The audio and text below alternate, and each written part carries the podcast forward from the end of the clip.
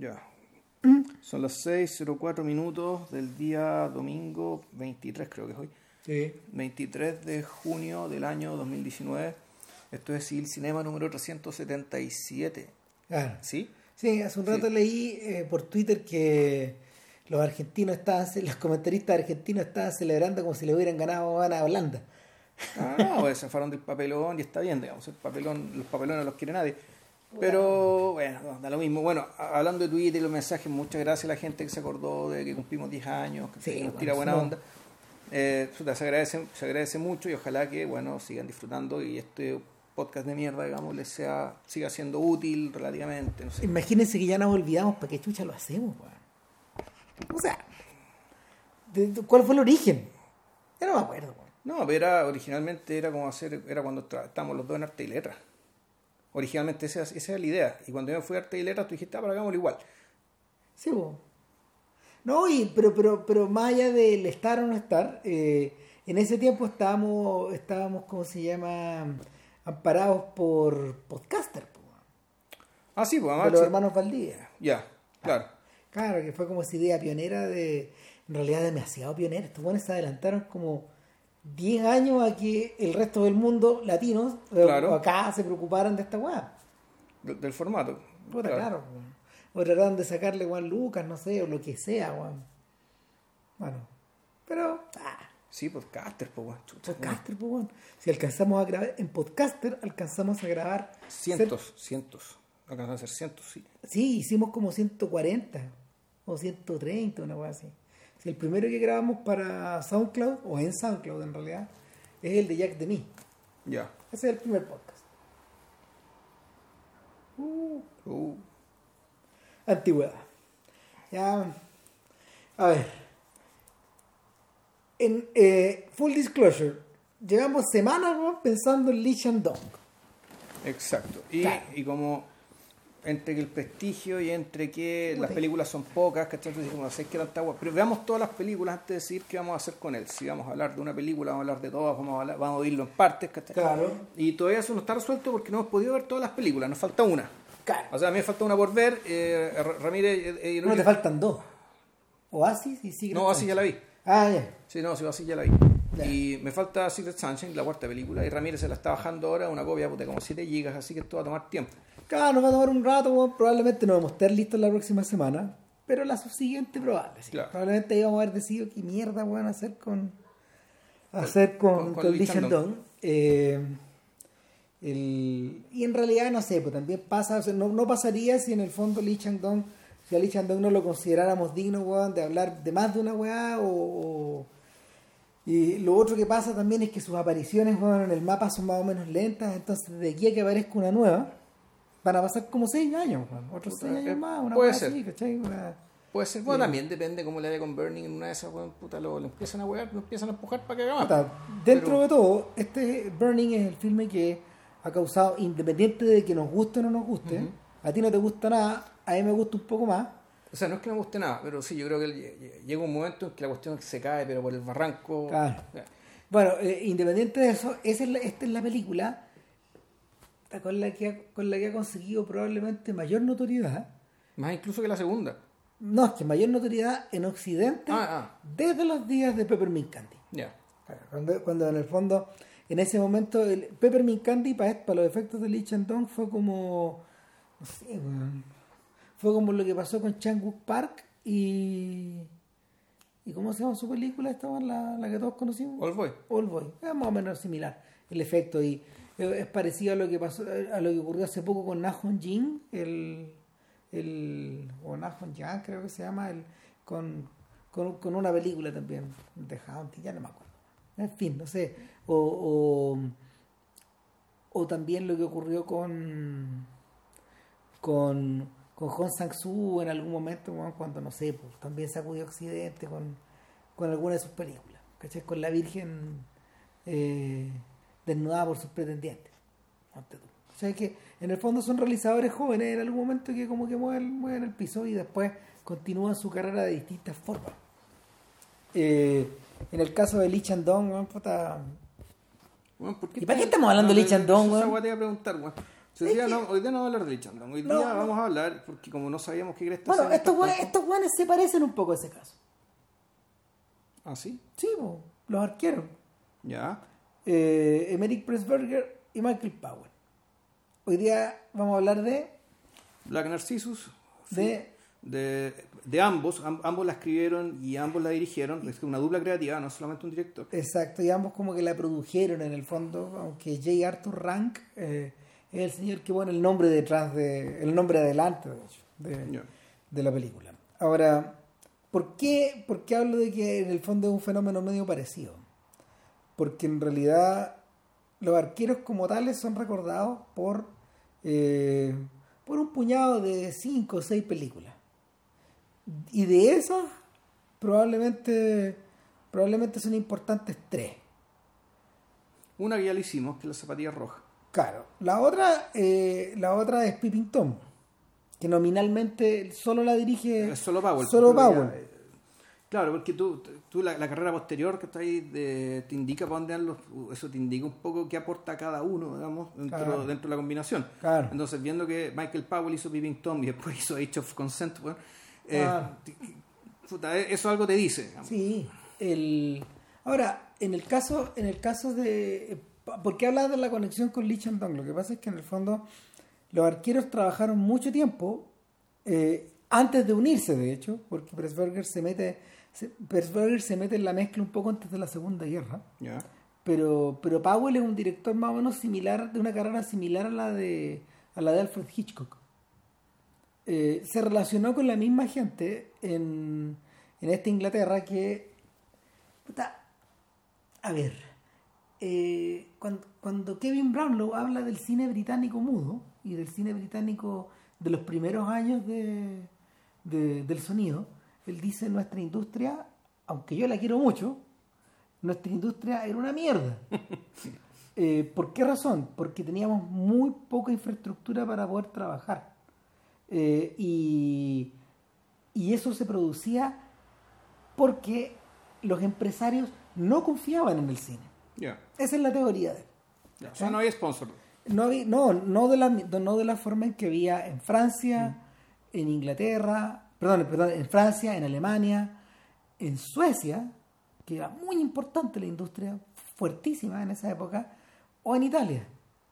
¿Y para qué hablar de En Estados, Estados, Unidos, que es en la Claro. América. pues, bueno. entonces, eh, desde temprano, desde temprano eh, años del siglo XX, eh, hacer cine era mal visto en Inglaterra. Probablemente era mal visto por un tema, por un tema de clase. Ya. No era visto como una entretención decente para poder meter la plata. weón. Malditas weas de los británicos. Ya. Y, y- y eso solo se vino a remediar una vez que eh, una vez que los productores americanos se interesaron en expandir un poco más el terreno de el terreno para sus películas. Entonces O lo dicho de otra manera, o, o- o mejor dicho, filmar en Inglaterra películas para el mercado americano. ¿Eso es lo que estamos diciendo? no filmar en Inglaterra, todo es mudo. Filmar Ya. en Inglaterra películas para el mercado europeo. mundial, Para mundial. el mercado europeo, Ya. claro. Entonces, la, la apuesta, la apuesta era, yo estaba, estaba leyendo una biografía de Hitchcock donde explican más o menos esta weá y en el fondo, cuando se mete los Famous Players Lasky, de Joseph Lasky creo que se llamaba este señor, eh, que es el, es el origen de la Paramount, creo. Eh, Lasky, Lasky eh, exporta, su, exporta su, su compañía, abren una oficina y ahí se abre la posibilidad, y salió publicado en los diarios y todo, esto es a finales de los años 10, ¿Ya?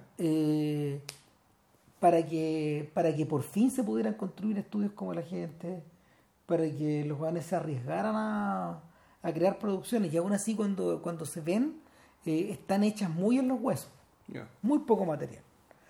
En esa industria entra Hitchcock, por un lado, eh, Hitchcock venía de de una empresa de publicidad. Finalmente, man, tenía un jefe tan buena onda que le dijo, ahí Juan, tú eres muy joven para estar acá, apuesta por esta weá, yo te recomiendo. Y, y entre los dos hicieron la postulación para que este weón se cambiara a, a estos estudios que estaban recién abiertos. Y, y lo que pasaba ahí era que en el fondo eh, la, la empresa de Lasky no tuvo tanta, no, no, no tuvo, no tuvo fondos para continuar, pero los británicos que quedaron enrielados en esta weá, entre los que estaba un, productor que se llama Michael Balcon, eh, empezaron a hacer alianzas con Alemania. Porque notaron que en el fondo los caracteres eran parecidos, los estilos de negocio eran similares. Y así fue como así fue como Hitchcock y así fue como Powell terminaron en Alemania trabajando, muy jóvenes.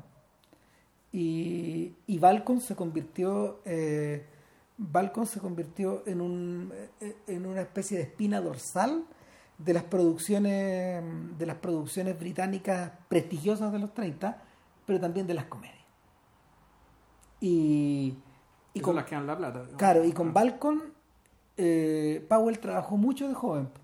Y ahí aparecieron, no sé, eh, el The Spy War Black y un montón de películas que finalmente trabajaban un poco en la cuerda del suspenso que Hitchcock empezó a afinar en los 30 también. Entonces las carreras de ambos fueron paralelas. La diferencia es que Hitchcock siempre tuvo su, tuvo su vista puesta en, en obtener, en obtener, ¿cómo se llama?, eh, mayores medios para conseguir lo que quería. Y, y tenía una y, y, se consiguió un agente americano bien importante que era que era el hermano de Selznick, Myron Selznick. Entonces con eso entró por la puerta grande, pudo hacer Rebeca, pudo hacer todas las otras cosas. En cambio, en cambio eh, Powell se aparagó en los hermanos Corda. Y yo creo que de por ahí viene la, la, la, vinculación también con este otro centro europeo, porque los Corda eran húngaros. Y... ¿El era alemán? Eh, no, pues húngaro. Era húngaro, ya. Y, y el y a partir como de a partir como de los 40 en el fondo los jóvenes los crearon una crear, crearon en, paralelo en paralelo como con estas comedias británicas se creó como un estilo británico de drama. Y el otro, la otra ventaja que ellos tuvieron es que los hermanos Corda tenían plata para pagar por, por para pagar películas en colores.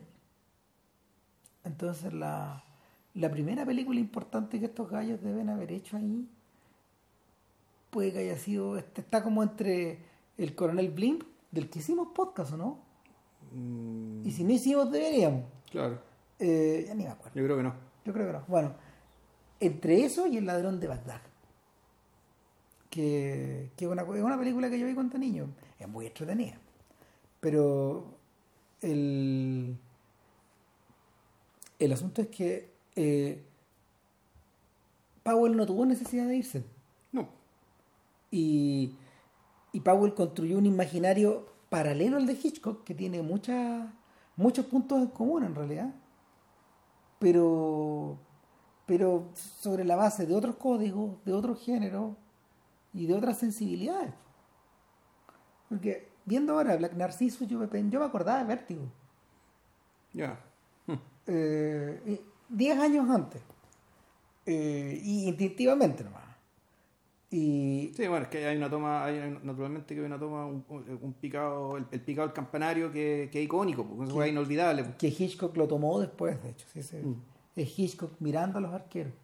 Era súper obvio también que, tal como pasaba con John Ford, por ejemplo, eh, toda la vida mirando Irlanda, este nunca, estos gallos nunca perdieron contacto. Hitchcock nunca perdió contacto con Inglaterra. Es, un área que es menos estudiada de su vida, pero, pero no, no perdió contacto ni con familiares, ni con amigos, ni con, ni con actores conocidos, ni con productores. Siempre estuvo permanentemente eh, yendo y viniendo incluso.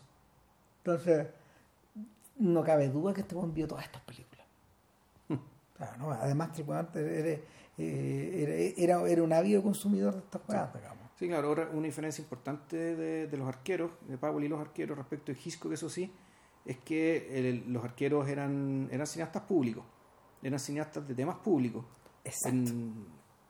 ahora, no, era, no, en todas las películas es muy evidente, pero hay películas que están... Eh, hay varias que uno no las puede nombrar, que son que están hablando o de la contingencia directamente, o están hablando de ciertos estados de ánimo o de ciertas situaciones, relaciones o en relaciones entre países, ¿cachai? O hablando respecto del ser nacional británico o hablar del imperio o de la caída del imperio, que es el caso de la película que vamos a hablar hoy. Eh, lo, eso, es, eh, ese gesto ese gesto Hitchcock no lo tenía. En realidad Hitchcock, a Hitchcock le interesaban otros elementos, digamos, compartidos por el mundo, por la cultura, digamos, pero no está a un nivel necesariamente público-político, público slash político, sino que está preocupado de otras cosas. El, el momento más, los momentos más políticos de Hitchcock son medio raros. Por ejemplo, no sé, Foreign Correspondent, esta película que hizo en plena guerra, que es una película de propaganda hecha para, la, hecha para la propaganda, por ejemplo. Ese es un momento bien político de Hitchcock. Pero eh, yo diría que El hombre equivocado también es un momento bien político. Hecho ahí justo después de McCarthy. Claro. Y, pero nunca son confesados. Nunca son abiertamente confesados. Están ahí, están ahí latentes. Pero no es. Una película como Torn Curtain, por ejemplo, Cortina Rasgada, transcurre en todo el tema de la Guerra Fría, me importa una cagada. Claro, en el fondo, claro, es un sainete. es un, claro, ¿no? Es, un, es, el, es el mero trasfondo. Topame es más política, si quisierais ponerle algo, pero, pero no el Hitchcock no metía la cabeza en esas aguas. En cambio, en cambio estos gallos, por ejemplo, eh, el, el, tema de sus películas políticas tenía en un principio tuvo que ver eh, definitivamente con la supervivencia del país. Y, en parte sobre eso el coronel Blimp. Claro. Sobre la supervivencia del país, de la memoria, de los lazos que tú tienes. de, cierto modo de cerca, que de las hermandades. ¿Cuánto, cuánto puede aguantar esta, esta, forma, esta forma caballeresca de ser? Claro. En un momento de, de, extrema, de tensión extrema, o sea, de lo que fue el, lo que fue el periodo de los bombardeos. es una película hecha en plena guerra, donde en el fondo, eh, en, la, en, la, en, la, escena de los bombardeos, en el post, estos gallos van a la calle a filmar y filman el post de sus verdaderos bombardeos. ¿no? no había que no había que disponer nada en el set. No, había, que, no había que ir a Pinewood, digamos, no, esto estaba ahí, era la calle nomás. Claro. Y, y, claro, entonces la película es sobre, eh, un poco que nosotros cuando la vemos por primera vez decíamos, claro, esto es el, el coronel Blimp es el primo, el primo virtuoso y feliz del ciudadano Kane. Claro. O sea, el fondo la la, la, la, intención, la intención biográfica del individuo, digamos, y el individuo como espejo de un país completo, como encarnación de un país completo. El, en el caso de Coronel Blimp funciona de esta manera, digamos, y de hablado desde la virtud, desde la admiración y, desde, y de la necesidad de reafirmación en el contexto, volvemos, de, amenaza extrema a la sobrevivencia del país. Son películas además que son contemporáneas. cuando, cuando, cuando un año de diferencia. Exacto, y este es anterior. No, no, es del 42. Este es del 40. Blimp 40. Sí, claro, por ahí. Si no, si la, lo, que, lo, que, lo que ocurre ahí es que. A ver, deja cachar, espérate. Porque me, me, quedé, me quedé pensando, pero, pero la prácticamente se estrenaron juntas. Eso es, lo que, eso es una de las cosas que pasa. A ver, cachemos. Y, y el, este crítico Andrew Sarris, de hecho, hablaba precisamente de que si él tuviera que elegir entre entre Blimp y Kane se queda con Blimp. claro. Un americano. Un americano. 43, tenéis sí, toda la razón. Sí, sí, sí, un poco posterior. Sí, después de la batalla de Londres. Y.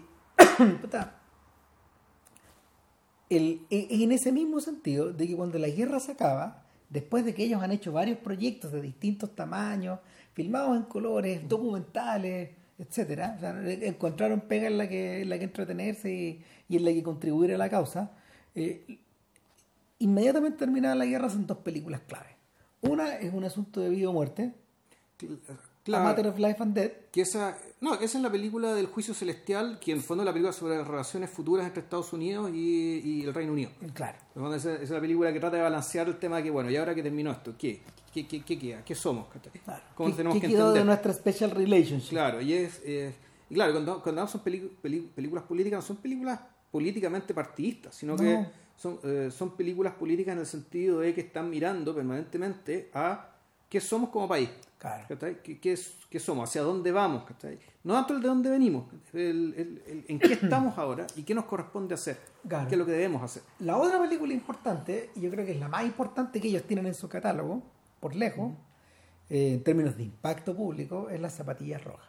Que ese hicimos podcast. De la que sí hubo podcast y lo, discutimos, años. lo discutimos intensamente y en el fondo eh, y todo partía en torno a una frase que, que el propio, que el propio eh, Michael Powell em, acuñó en esos días respecto de todo lo que le costó sacar adelante un proyecto así.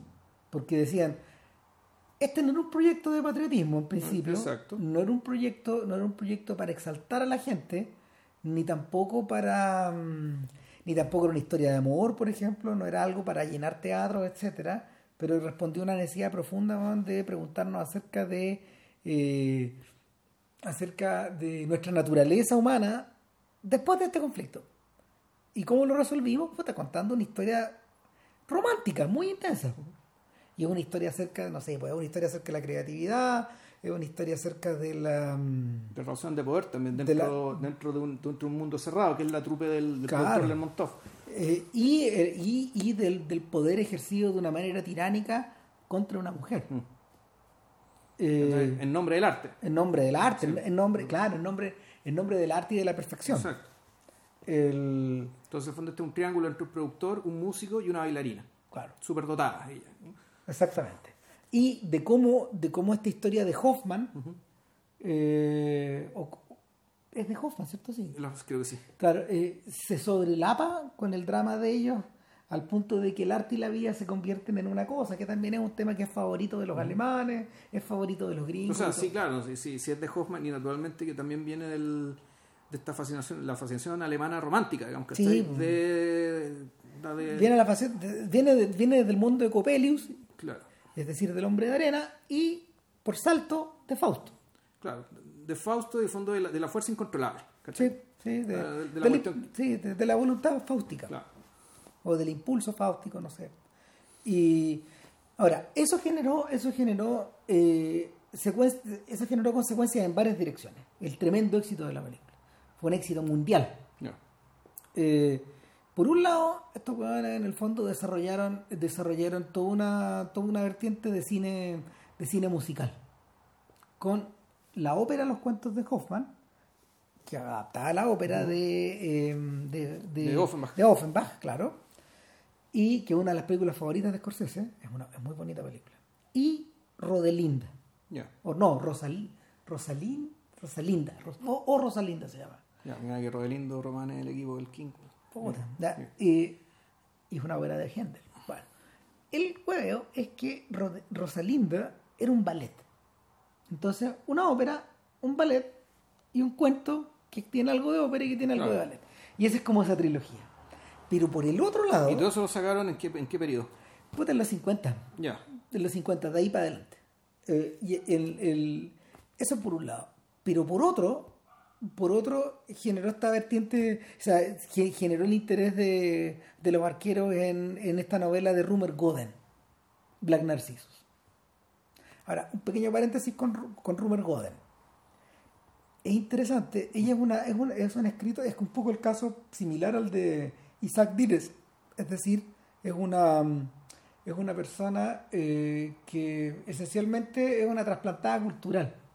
Goden nace en la India, No, no, él nació en Inglaterra. ¿Nació en Inglaterra? Pero se la llevaron, Pero se la a- llevaron- muy chica a Ingla- a, a la, a India, a Bengala en particular. Claro. No sé, ella se crió en Bengala. se crió en Bengala, Margaret, Margaret Ruben Goden, en realidad era, Sí. ese es su nombre verdadero, él usó su, su middle name como nombre pila, probablemente por este tema de lo mal visto que puede ser la mujer escritora. es un personaje fascinante, weón. En el, en el, en el disco Criterion de. eh, en el disco Criterion de las zapatillas rojas, perdón, no, de El Río, porque ella es la autora del río, del río. En el disco Criterion del Río de eh, Jean Renoir viene un documental de BBC donde Rumer Goden regresa a la India. Chuta, ya. A re- regresa a la India después de un montón de tiempo a, a los paisajes en los que ella creció. Y es como ver el río otra vez. pues. Entonces, puta, el, esta trasplantada eh, cuenta una historia muy similar a la que contaba la condesa Blixen, Isaac Dinesen, eh, en, su, en su libro Lejos de África y Sombras en la hierba. Es decir, la influencia que tuvo para ella ir, eh, casarse con el varón Blixen, irse a Kenia sin haber estado nunca antes en África, naturali- y naturalizarse allá y, y- intentar la quijotesca empresa de producir café weón, a 3.000 metros de altura, no sé. weón. Ya. Una idea idiota. No, de- de- del varón. Ya, claro. Pero ella queda a cargo de la weá. Eh, los que vieron la película África Mía, eh, a lo mejor no encuentran que esas weas sean muy parecidas weón, a lo que cuenta eh, Sidney Pollack, porque en el fondo estos weones se concentraron en otra cosa, por la historia de amor con Finch Hatton. Claro, con el amante. Claro. O sea, y, y parte del otro drama, pero, pero lo- los otros cuentos, que son la raja, digamos, hablan de esta suerte como de, de renaturalización de una persona. En el caso del río, en el caso del río, eh, Esa también es película de podcast. Sí, es- nunca, sí. no, yo nunca, o sea, el río es tan importante, weón, que, puta, yo creo, yo creo que es una de las películas importantes del siglo XX. Y, pero ya llegaremos, no sé. El, el asunto es que eh, en el río más bien son las memorias de Rumer Goden. El Rumer Goden eh, contando su infancia Sí. como una como una niña en, un- en una en una pequeña en una pequeña villa a las orillas del a orillas, Ganges. a la orilla de uno de los brazos del Ganges. No necesariamente uno de los, unos brazos más importantes, pero ella en el fondo tenía el patio que daba al río. Y, y mucho de lo que se cuenta en la película tiene, tiene relación con la vida familiar, con, la, con el extrañamiento, con la sensación de. con esta sensación de, de abrirse a, de abrirse un mundo nuevo, de abrir ojos, de abrir. Y y es lo, es lo- es lo que llamó la atención de, de Renoir en Estados Unidos cuando se leyó el libro, al punto que el buen viajó a la India Sí, pues, lo, lo filmo ya. para poder estudiar la forma de filmar una película ya, primero que nada. Ahí es donde conoce a Satyajit Ray, por ejemplo. Y cuando Ray, que era un dibujante, se entera de que está Renoir, va Peregrina a- peregrina hacia Jean Renoir para preguntarle cómo se hace una película. Nunca hemos hecho podcast de Ray tampoco. No. Después. Siendo que la tri- yo ya vi la trilogía, pues. Sí, tú la viste. Sí, y a mí me vi. falta, a mí falta la última. Yo nunca vi nunca vi la, la tercera. Apu Sansar. Apu Sansar, sí. Ahí por ahí la tengo. Pero para esta altura tendría que ver las todas. Ustedes que las dos de nuevo. Sí. ¿Qué? Weón tiene más de una trilogía. No, tiene un montón de películas más. El problema es que todo el mundo se acuerda de la trilogía de Apu. Yo creo que lo que hay que- hacer es que ya hay que cumplir con la trilogía de Apu, pero hay que ponerse otra weá. Exactamente. Y ponerse a explorar. Puta, entonces, el Black Narcissus, para Rumor Goden, que entiendo que parece que la escribió antes, Sí, creo que es una de sus primeras novelas, de hecho. claro, eh, Una es del año 39.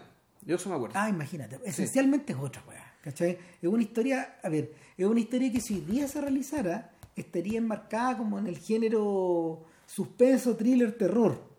Los gringos la harían de esa forma. Porque son hueones. Lo que pasa es que Claro. ver, yo leyendo ayer, porque yo después de, después de ver la película por segunda vez, después de como después de 25 años. Sí, que la- que la- sí. cuando la vi por primera vez. Yo la vi, esta es la tercera pasada, yo la vi en esa ocasión, cuando...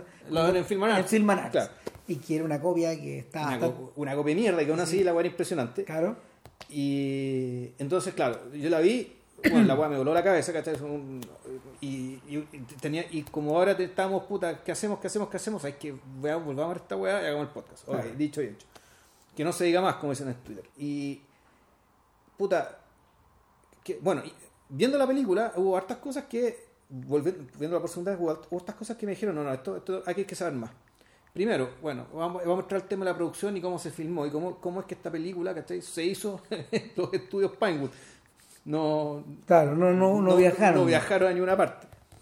Y lo otro que, que, eh, le- leyendo sobre la película es que me entero que a la autora, a Margaret eh, Robert Goden. Rumor Goden, odió la película. ¡Ah! La odió, pero profundamente. Así como es como, el- como lo, que, le- lo que le pasó a, a la señora Travers, ¿cachai? Con Mary Poppins. bueno. Puta, más más o menos lo mismo. Detestó la película.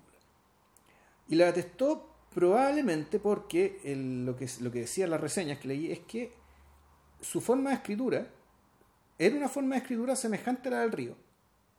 En términos de que, el, las co- en términos de que las cosas fluyen y hay un ritmo subterráneo, ¿cachai? Más o menos lento y más o menos plácido, ¿cachai? Que anda y corre y es lo que empuja todo. ¿cachai? Entonces el río era así. Tanto, la- tanto el libro como la película de Renoir. Renoir captura eso, por eso la película es tan singular, No. es tan única, que realmente no se parece a nada. O sea, si hay algo, si hay algo que se parece al río es a Kiarostami, po. Claro. Es, es un salto. Renoir va tan por delante en los tiempos que se, se, se ve un salto son de 35 de años. tres décadas, tranquilo, y tranquilo. Claro.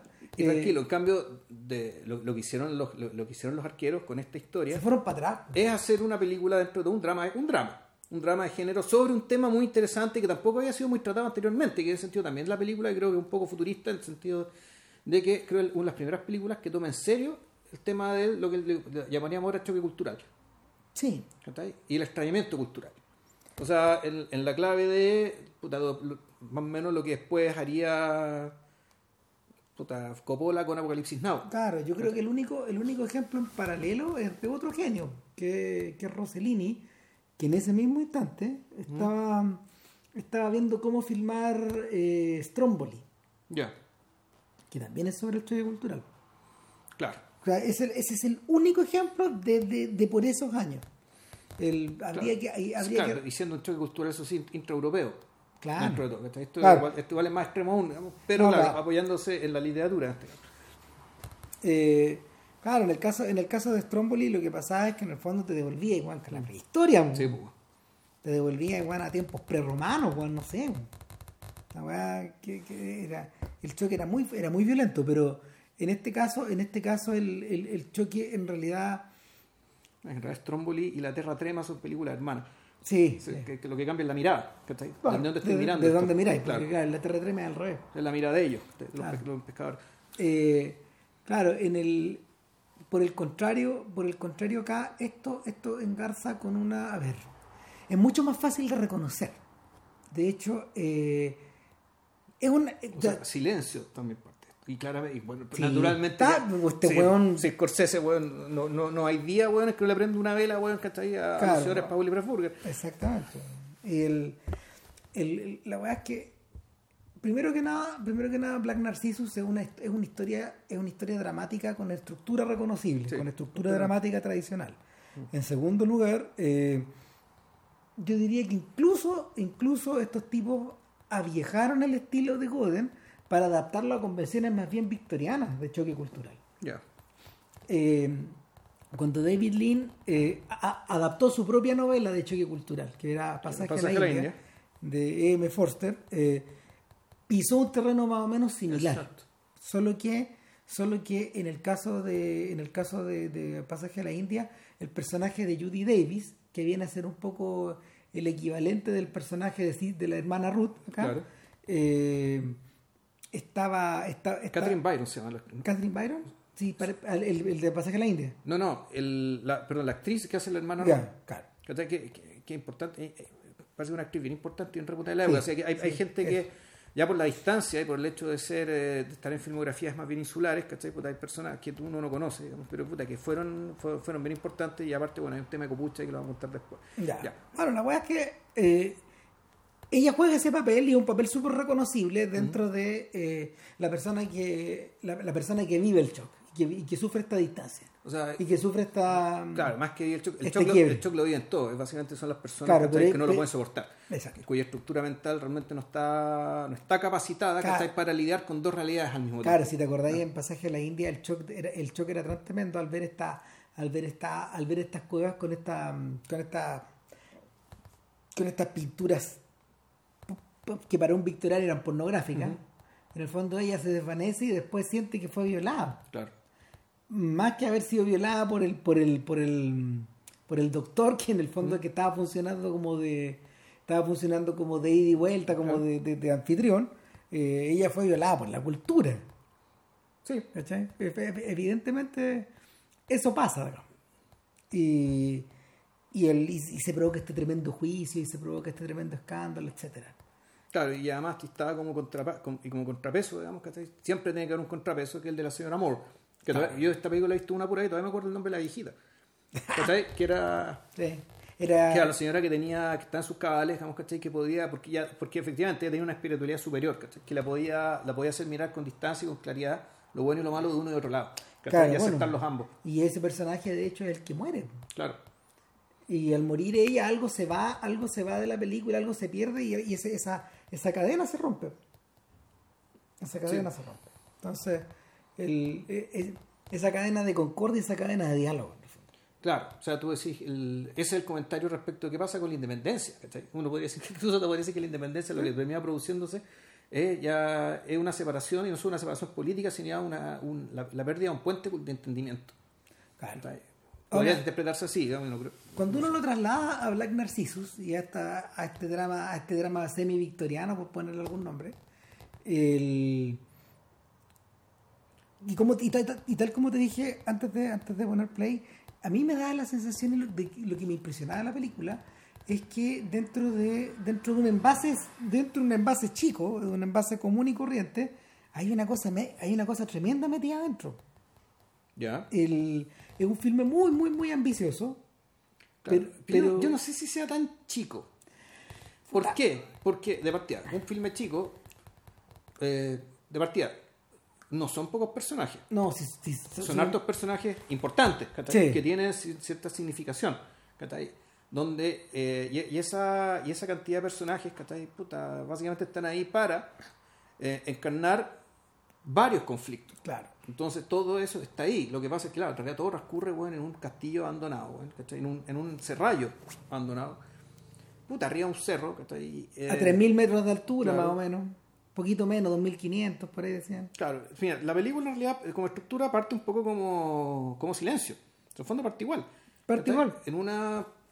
En Eh, Calcuta, en una oficina burocrática, digamos, de, un de una, De un orden convento. de un- de una orden católica cualquiera. donde alguien da una orden Claro.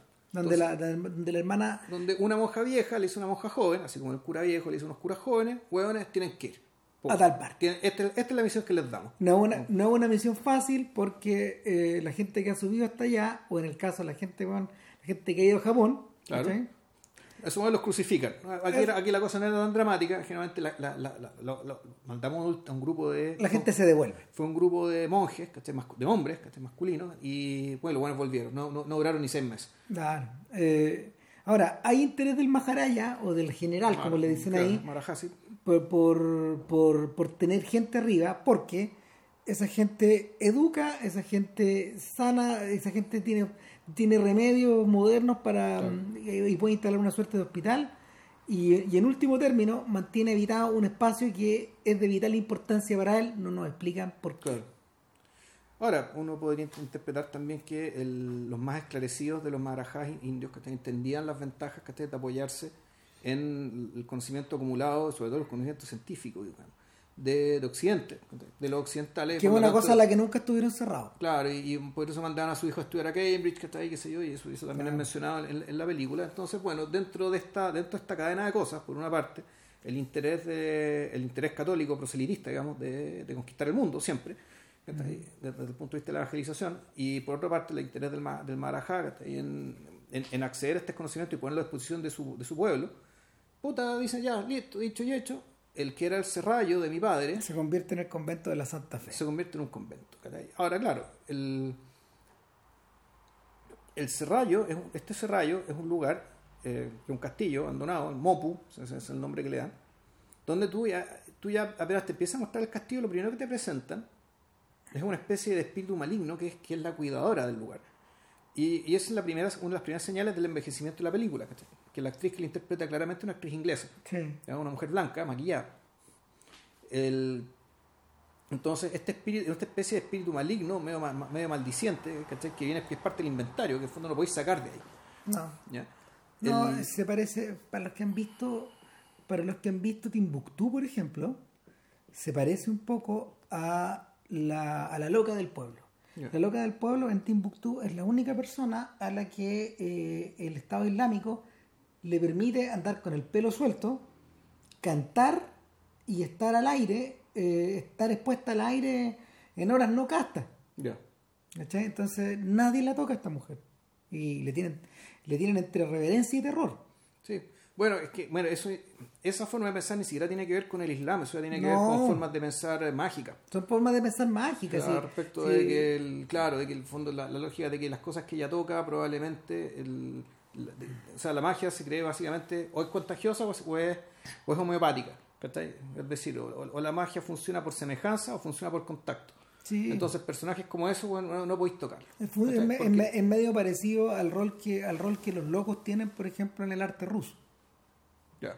¿cachai? Que también no son, no son, son personajes que están fuera de la historia, o sea, fuera de la historia con H alta, eh, fue, con mayúscula, fuera también de la fuera del drama mismo, no están ahí para comentar el drama, para intervenir en el drama, solamente son una suerte como de vehículo que tú, tú- tú- o, o en algunos casos incluso, como, como pasa con los rusos, predicen el futuro. Claro. Ni siquiera son los bufones del rey. No, no, es- es algo que es está como, cosa. es algo que está como descolgado. Los británicos tienen una figura similar que se llama el, el loco del pueblo. El Javier. Claro, Happy Jack, que, que es, exactamente eso.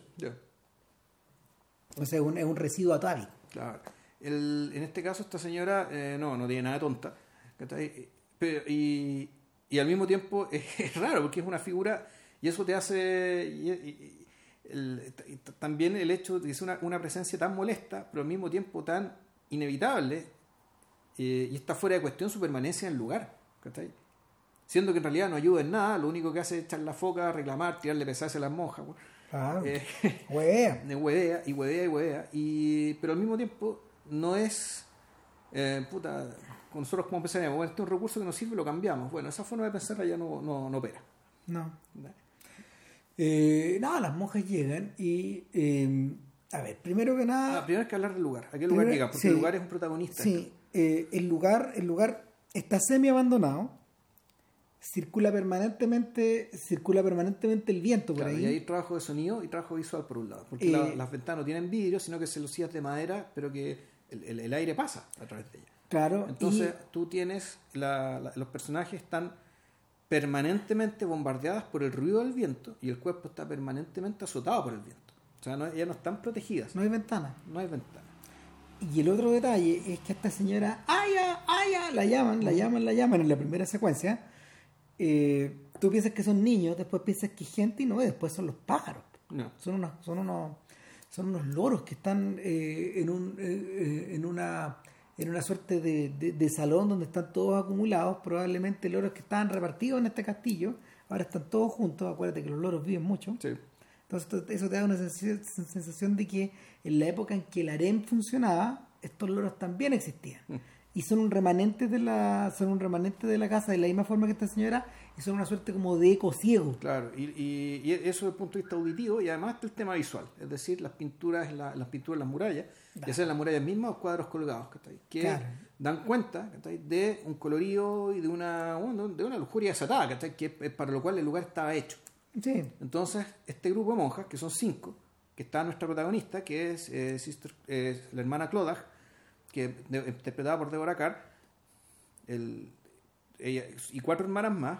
Una de ellas es la hermana Ruth, que pues, vendría a ser la más importante de las que de- de- del resto de la compañía. la otra es la hermana Brioni, que es como una señora. Hay como tipos humanos. O sea, la hermana Brioni es una señora grandota con mucha energía. Claro. Está la hermana Honey. la hermana Honey, que no se llama así, pero le dicen Sister Honey porque es muy simpático, muy dulce y la más popular y todo el mundo la quiere. Claro, y que en el fondo es la que funciona como. Es la que funciona como elemento dialogante, Claro. como correo, ya sabe todo.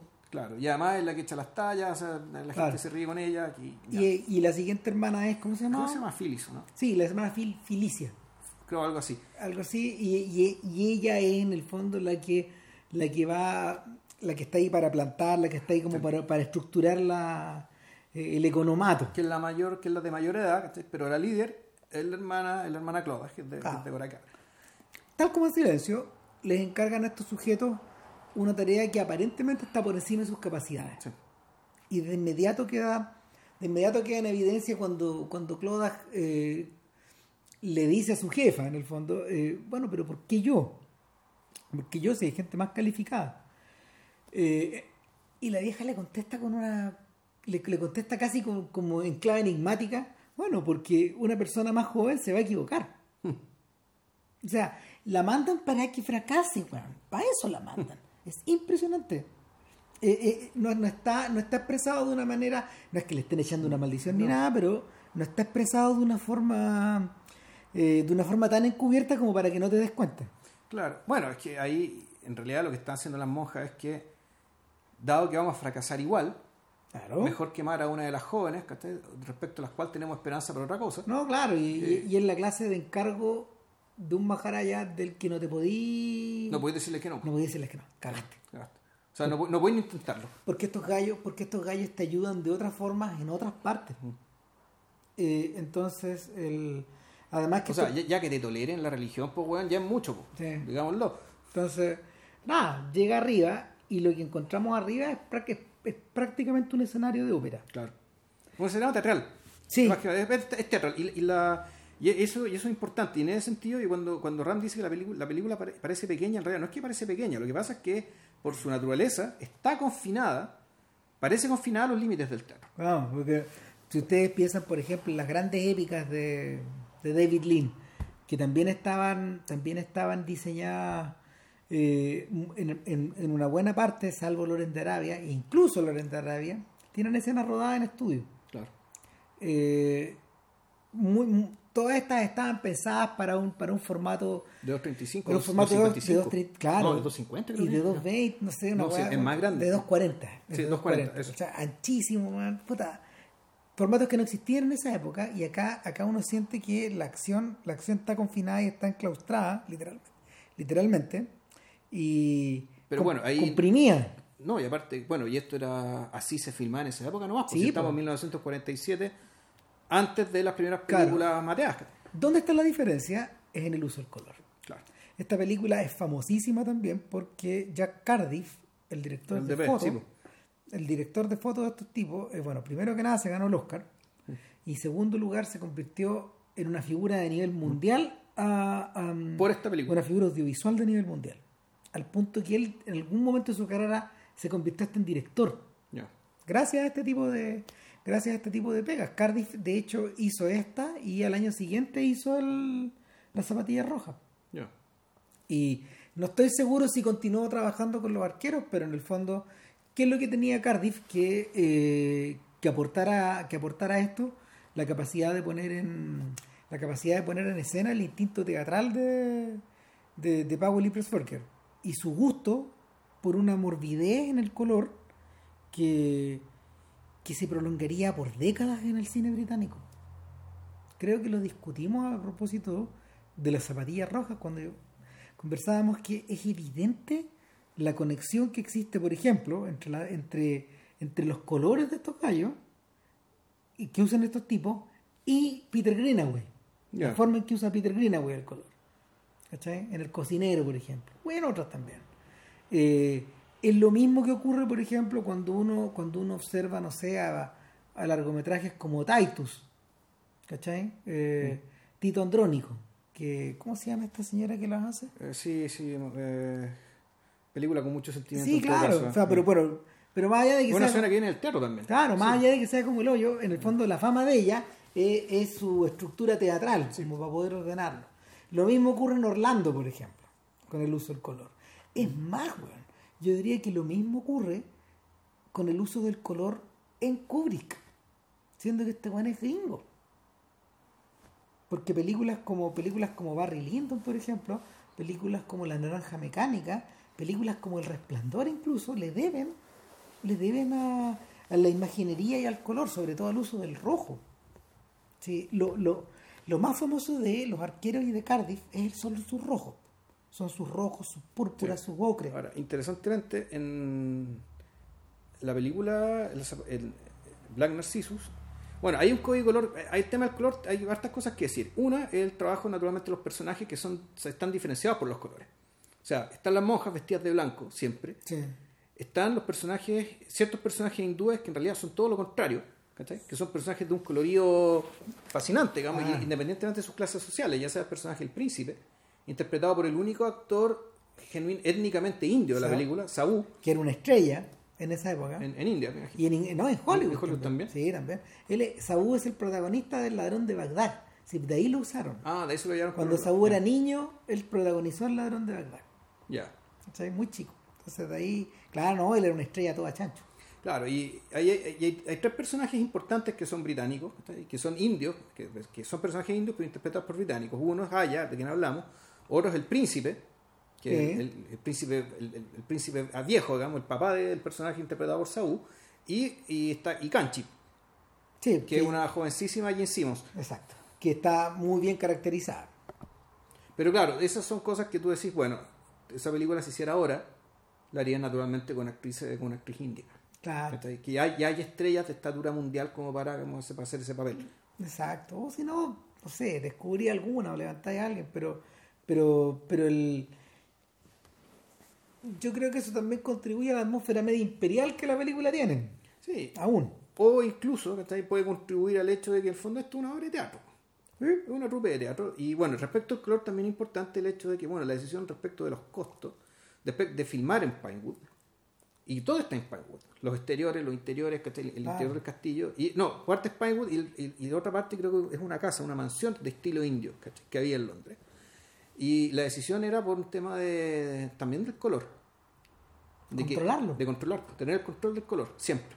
El- De que la gama de colores ¿cachai? fuera, fuera siempre la misma y, y no tener que tú adecuarte ni a las tomas ni a los colores que iba a determinar que iba a filmar en India primero. Y sobre lo cual tenías que basarte para hacer la reconstrucción en los estudios. Un apunte extra a propósito de eso es que uno tiende a olvidar con el paso de los años que, primero que nada, las cosas no eran en colores.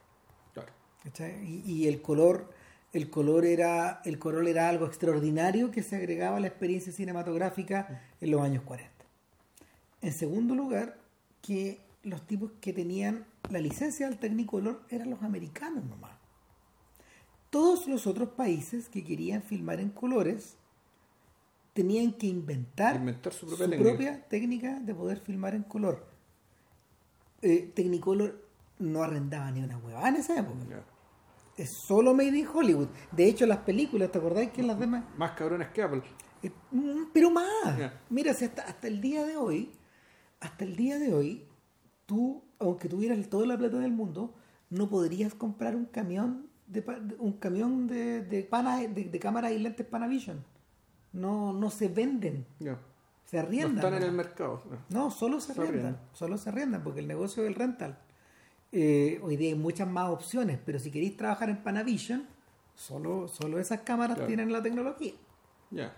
Entonces, el, el- lo, que, lo que vuelve las experiencias de los arqueros en colores, en el, en el color, en los 40 tan singulares, es su capacidad de obtener resultados extraordinarios con, con medios locales. po, sea, y es por eso también que los colores son tan particulares cuando están bien restaurados, Claro. no se parecen a nada. Por eso, si vieron la, si al igual que nosotros vieron la copia de Film Arts hace unos años, Puta, puta, hacer criterio. igual hacer criterio. agradezcan la Film Arts, denle las gracias por la oportunidad de haber visto la película que sea, pero bájense ya, o si tienen plata, digamos, y quieren gastar, compren el- la, la- la- la versión Criterion que salió hace 5 no años. se van a arrepentir. y no se van a arrepentir. Ahora, volvemos, el color, el- está bien, el color, el logro, el, el Oscar que sea, pero vamos al punto de respecto, ¿para qué son esos colores? Claro. Es el punto ¿Qué- de fondo. que el, el. ¿para qué esta weá? ¿Qué es lo que te quieren contar con esto y qué es lo que te quieren mostrar con esto? Claro. El, bueno, ¿qué, qué, qué ve uno? Por una parte, efectivamente, hay un choque, hay un choque cultural. Hay una experiencia de contraste brutal. Claro. Porque es como si, es, es como si las moscas estuvieran filmadas todavía en blanco y negro. Eh, versus este mundo exuberante. Exacto. En varios momentos de la película, los personajes, ya sea las monjas, ya sea bueno, los locales, o ya sea este trasplantado, ¿cómo se llama? Mr. Mr. Dean. Mr. Dean, eh, que vamos a hablar de él, ellos hacen referencia a... Hay algo en este aire, hay algo en estos paisajes, en esta capacidad como de mirar en la lejanía, que, que perturba los sentidos. Que perturba los sentidos. Que, que, el, que, que hace que, que hace que uno se recontext- que hace que uno se recontextualice en este lugar. O sea, o, o- o- se produjo una especie de reseteo, digamos. En el fondo, la, la- una monja, una, una de las monjas, que la, la hermana Felicia, decía, aquí respecto a este lugar, solamente, realmente hay dos opciones cuando vienes de afuera. O haces lo que hace Mr. Dean, que en el fondo es abrirse y recibir todo lo que este lugar te puede dar. Y exp- experimentamos los colores, es decir, el goce sensual en términos de, bueno, puede ser experiencias sexuales, comida, en la cacería, en las pieles de los animales, en las Integrarse joyas totalmente. integrarse y ser parte de este colorido, por un lado, o hacer lo que hace el hombre santo.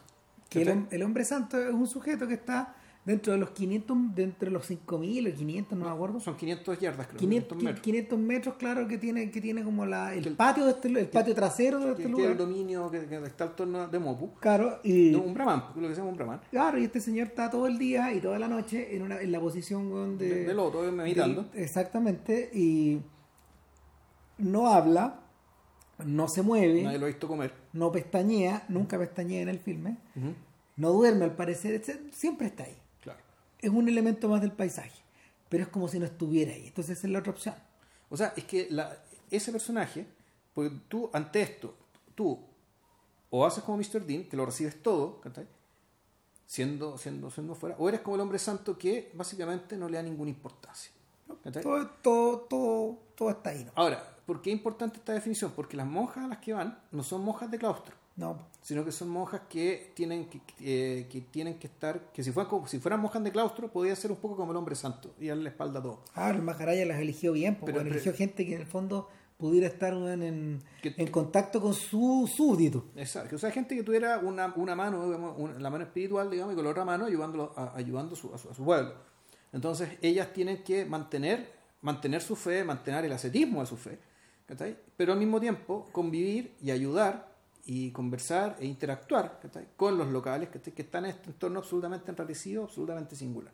De, to- de, de- de los cinco casos, de, las cinco monjas trasplantadas, eh, la, hermana, la hermana Miel, la hermana Honey y la hermana Brioni no parecen mayormente perturbadas por este problema, al parecer, porque su, su vinculación con, con, el, con el prójimo, con la gente a la que atienden es total. Están, es una entrega total. están todo el día metidas, ella- una en el hospital, en una en el hospital y la otra en la, La, la otra. la otra enseñándola, lo que pasa es que la, la- la sala de clases, digamos, está dividida en dos por un biombo, donde a Claro. los niños, esto también es bien, es, es- puta, es- es- es brutal, pero era así, a los niños se les enseñaba matemáticas, idiomas, ¿cachai? y a las niñas se les enseñaba a bordar.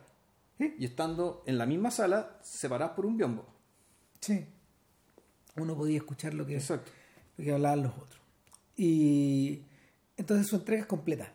En cambio, eh, lo- la, la hermana Felicia, que está afuera, que está permanentemente en contacto con estos colores, con este Claro. viento, con estas montañas, eh, este, este- este mundo la empieza a superar. Claro.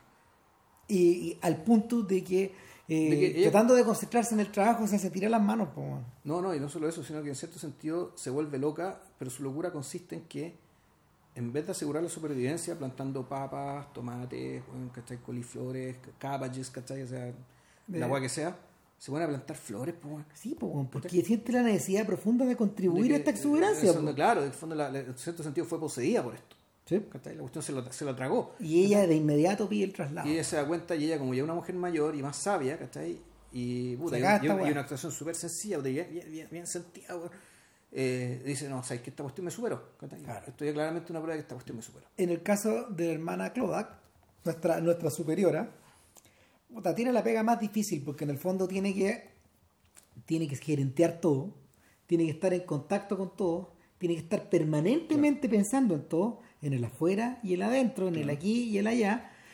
Y puta, eh, ella misma se sorprende regresando, eh, tiene flashbacks, Claro. se, se sorprende eh, en momentos de meditación, en momentos de rezo, en momentos de, de cantar o, o de la celebración de, no sé, de, de- de- de alguna, como no celebran misa ella, pero de alguna liturgia. Claro. Eh, ella recuerda sus días de pelo suelto, recuerda sus días antes del noviciado, eh, y cuando estaba comprometida con, con Con, que... Claro, que ella es una, ella es una, ella es una, no sé si aristócrata, pero de alta burguesía irlandesa, Sí, eh, de familia rica, o sea, que terrateniente. probablemente, claro, y que resulta que tiene un pololo, ¿cachai? Con el cual se quiere casar, y su, pero su pololo en realidad, más que estar preocupado de ella, lo único que quiere es irse a Estados Unidos a ganar plata, weón. Claro. ¿Cachai? Convertirse en aprovechar los lazos que hay con los irlandeses allá Sí, y exacto. sacarle el mayor provecho posible. Exacto. Entonces, entonces, el- la, la historia de ella es una historia básicamente una decepción producto que este buen su, su novio se va a Estados Unidos y no la lleva. Y ella- para cerrar la puerta ante busca semejante dolor, claro, se escapa se, se escapa al- al- eh, se, escapa a través del- de la religión, digamos, del convento, de la orden, pero y efectivamente la cuestión le funciona hasta que llega a este lugar. Y empieza a acordarse, weón, desde el día en que llega Claro. esta weón. Claro, entonces el, este, este lugar puta, es un portal hacia cierta sensualidad que le está prohibida por ser monja e incluso también por ser occidentales. O sea, hay una cuestión que, está más allá de lo que ellas pueden comprender. Eh, y, que se nota que es algo ajeno porque el, el señor Dean también es una persona que por el hecho de estar ahí, que es, el, que es una especie de gente que es un británico que está ahí, pero que en realidad no tiene ninguna simpatía por ellas, y que si tú puedes compararlo con alguien, en su forma de referirse a la religión y a los altos ideales, tú decías, este es corto maltés a, a un laleto, ¿cachai? Claro. Este es corto maltés antes de que Hugo Prata ya siquiera concebido ¿cachai? escribiera corto maltés. Esta clase, mira, es esta clase de personajes, esta clase de personajes que los gringos tienen este término, el go-between. ¿Ya? Lo usan como para el la traducción es mensajero, ¿Ya? pero en el fondo es, una, es, es alguien que va de ida y vuelta en Sí. estos- entre estos dos mundos. Existen, existen muchos ejemplos. Eh, Sí. En Moby Dick es Queequeg, ¿Mm? ¿Cachai? Que Queequeg es un personaje rarísimo porque Porque él ha estado en el mundo de los aborígenes, profundo, pero él elige vivir arriba de estos barcos. Claro, pero, pero, pero de una manera tal que él nunca deja de ser un aborigen. No, pues nunca deja, nunca deja de ser un aborigen. Ni, ni de tener esos valores, ni, ni nada. digamos. Se Cuico mueve como pez en el agua, se mueve como pez en el agua también, digamos, ¿cachai? Cuico que esencialmente es un misterio. Sí. ¿cachai? Eh, y, y estos personajes de por sí necesitan contener un el misterio. O sea, de hecho, cuando uno piensa en Corto Maltés eh, y, y lo comparáis con Rasputín, los personajes de Claro. Pratt, eh, Rasputín no posee ese misterio. No, Rasputin, no, porque Rasputin, como decía él, aquí hay dos cosas, hay, hay tres cosas importantes en la vida. Comer y las otras dos ya veremos cuáles son. Esos, esos son sus valores. Ante eso no hay mucho que hacer. Corto, Corto Maltés, en realidad, él es. Él en alguna de sus historias lo menciona respecto al hecho de, ser un iniciado, de haber sido un iniciado. El señor Dean, Mr. Dean, en buena medida, yo, uno podría entender que su experiencia en India, Lo su experiencia en con ellos, él fue iniciado en algo que fue más allá de la cortedad de su origen de clase, de la, corte- de la cortedad de vistas de su origen Sí. eh, étnico, digamos, o social y religioso. Y efectivamente lleva, un personaje que no, no es más, incluso es más que un, un semi-indio, es una persona que también está más arriba. Claro, lo discutimos un poco a propósito de la figura de Sir Richard Burton en Las Montañas Claro. de la Luna. Cuando Burton vuelve de sus viajes, vuelve transformado de distintas maneras. Sí. Y vuelve cada vez, cada vez más distinto a sus congéneres, a sus iguales. A su, a su- claro, a la gente que va a sentar en la micro, weón, que está, ya hay un abismo que los separa. Claro, Burton, Burton padece de extrañamiento permanente. En cada una de sus vueltas. Vuelve cada vez más transformado. Claro, y eso se ve el- y aquí vamos a empezar a contar la película de manera desordenada porque no la vamos a contar. Ah, lo mismo, claro, sí. claro. El- cuando aparece el rojo en esta película, aparece de una manera explosiva, ¿cachai? Que es el momento en que la- cuando la hermana Ruth, puta, ya directamente se vuelve loca y, o más que volverse loca, renuncia a la orden Claro. y se pone un vestido. Adentro de Adentro del su, convento, ade- adentro de, de su, celda, de su claro, celda, de su ¿cachai? celda. Eh, Y cuando ella baja, ya que, baja, y ella al fondo lo que ella tiene es, puta, ella tenía problemas mentales de antes, ella, el, e- este extrañamiento y este lugar, con el viento que suena permanentemente, con, esta sensu- con, una sensualidad que, está por todas partes, a ella básicamente lo que la hace es, la desorienta de tal manera que ella se aferra a lo único que tiene cerca, que puede parecer atractivo para conservar la cordura, que es el deseo sexual por Mr. Dean. claro, algo muy profundo. Claro, y algo que viene, y que ella un poco se lo inventa, ¿cachai? Porque ella como en el Sí. fondo se empieza a recordar todas las palabras, un poco un- una, una infatuation, digamos, un enamoramiento semi-adolescente incluso. ¿cachai? Y claramente uno dice esto, esto más que genuino, no es que ella lo esté fingiendo, sino que en realidad ella se lo inventó porque lo necesita, por El- razones de cordura. El personaje de Ruth, el personaje de Ruth es bien particular porque eh, en lo que debiera ser su primera aparición en la, en la película, eh, Powell y Pressburger no la muestran. Están discutiendo, Sí. está discutiendo la, la monja vieja, la jefa, con, con la hermana Clodak. Estamos en Calcuta todavía. Estamos en Calcuta todavía. ¿Y, y a quién me llevo? Bueno, te vas a llevar a fulana, sutana, mengana. Y te vas a llevar a la hermana Ruth. Corte y muestra una muestra a la gente que está comiendo en pique, en, una silla en- vacía. en una toma en picado y hay una silla vacía. Iluminada, de hecho. Claro. Porque todo esto, todo esto eh, es, de- es descaradamente Claro. teatral. Como Eh, las zapatillas rojas. como la zapatilla. Cuando roja. bailaba las zapatillas rojas. Claro, Claro. y hay una, hay una luz más intensa sobre esto, como una especie de halo, Claro. sobre esta ausencia. Y bueno, la hermana Ruth pasaba herida, o sea, probablemente se autoinfería estas heridas, Eh, tenía dolores de cabeza constantes, sudoración en la frente, en el rostro, y probablemente, no sé, sufría de malos humores, como habrían dicho en el siglo XVIII y el XIX, y, y siempre permanentemente indispuesta también. Entonces la vieja dice, tú te, vas, tú te la vas a llevar, pero no le va a hacer bien. Por eso mismo te la vas a llevar. Nuevamente, con- contraintuitivamente, eh, ejerciendo presión, probablemente para que se vaya. Sí, pues. No, renuncie. claramente es eso. A esta altura es, empujarla. Empujarla Claro. al abismo, ¿no? Claro, y, y, y llega hasta el tope con la, con, con, con la, con la clara conciencia de que va, de que va a tener que va a tener que experimentar un, un instante que para esta gente debe ser muy terrible, que es la de dejar ir a estas personas. Claro. ¿cachai? Porque son unos iguales, son gente que está en, el, en, en los mismos aprietos de uno, con las mismas labores Claro. de uno, pero que, que no puede nomás. Entonces es, es- es la, es la historia de un fracaso. Y, y- y es la crónica de un fracaso. En este caso, en este caso eh, yo siento que pasan dos cosas al, al- al momento de- en, el momento en que Ruth pierde la razón. o se confunde o, o se deja poseer de alguna manera. Porque es prácticamente la historia de una posesión. Lo, vi- lo discutimos a propósito, cuando hablamos de las zapatillas rojas, salió este tema. Sí, pues.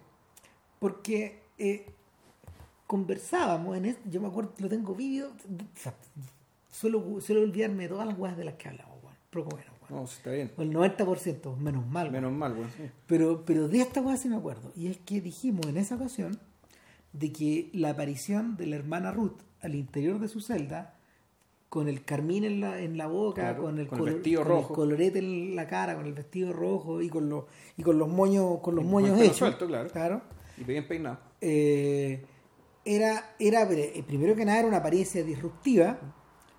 Y yo me acuerdo de haber dicho que era una apariencia muy moderna Ya. en- en- dentro, del, dentro de la estructura de la película. Pero esto era en el recuerdo, porque ahora viéndolo, me parece que es al revés. Me parece que, me parece que es una. eh, de, de la for- de la forma en la que está filmada, independientemente del vestido, los colores nomás. De la forma en que está filmada, eh, eh, los colores sobre, sobre su piel, esto, es, esto es arquetípico. Y cada vez se va poniendo más arquetípico. Si llega, Y y cada al final, vez más y más y más. y Al más. final parece un fantasma japonés. Sí, po. o un fantasma o, o un fantasma de esta de esta de estas estampas esta- de estas estampas hindúes Claro, de, de la piel muy blanca, pero de ojos, si los ojos se le van rajando, si le, le, le- le rasgan los ojos con el maquillaje al final. Ya cuando aparece en la puerta y, y ya cuando va, quiere matar a que la es todo lo contrario claro Ya es otra cosa. Ahora, todo esto, la aparición de Ruth eh, la mencionaba a partir de, de- de Dean, porque cuando se le ofrece a Dean, Dean ya también, tú te das cuenta que ya también un que está, está por sobre, ¿cachai? no porque porque el- el- en el caso en el caso de Dean eh, dejémoslo un poco más adelante como la descripción del lugar donde vive y todo ese tipo de cosas pero en realidad Que un museo. ¿no? eh, claro Dean no está Dean no está ahí para para estarse agarrando las nativas aparentemente O sea, probablemente lo hizo y ya viene de vuelta. bueno. sí eh, o sea se sobreentiende que eso pasó Sí, que eso pasó. Y que su actitud y esa, esa, esa holgura y la ropa con la que se viste, incluso la, su, su apariencia, al principio una apariencia casi como de, de Puck, casi de, de, Robin, de claro. Robin Goodfellas, ¿cachai? Porque Claro. es, es ropa así como de kaki, verde, con un gorro, weón. Eh, pantalones cortos Sí, pues, o sea, es paganismo. es, es paganismo, Es es, paganismo. una, es una figura dionisíaca. Mm.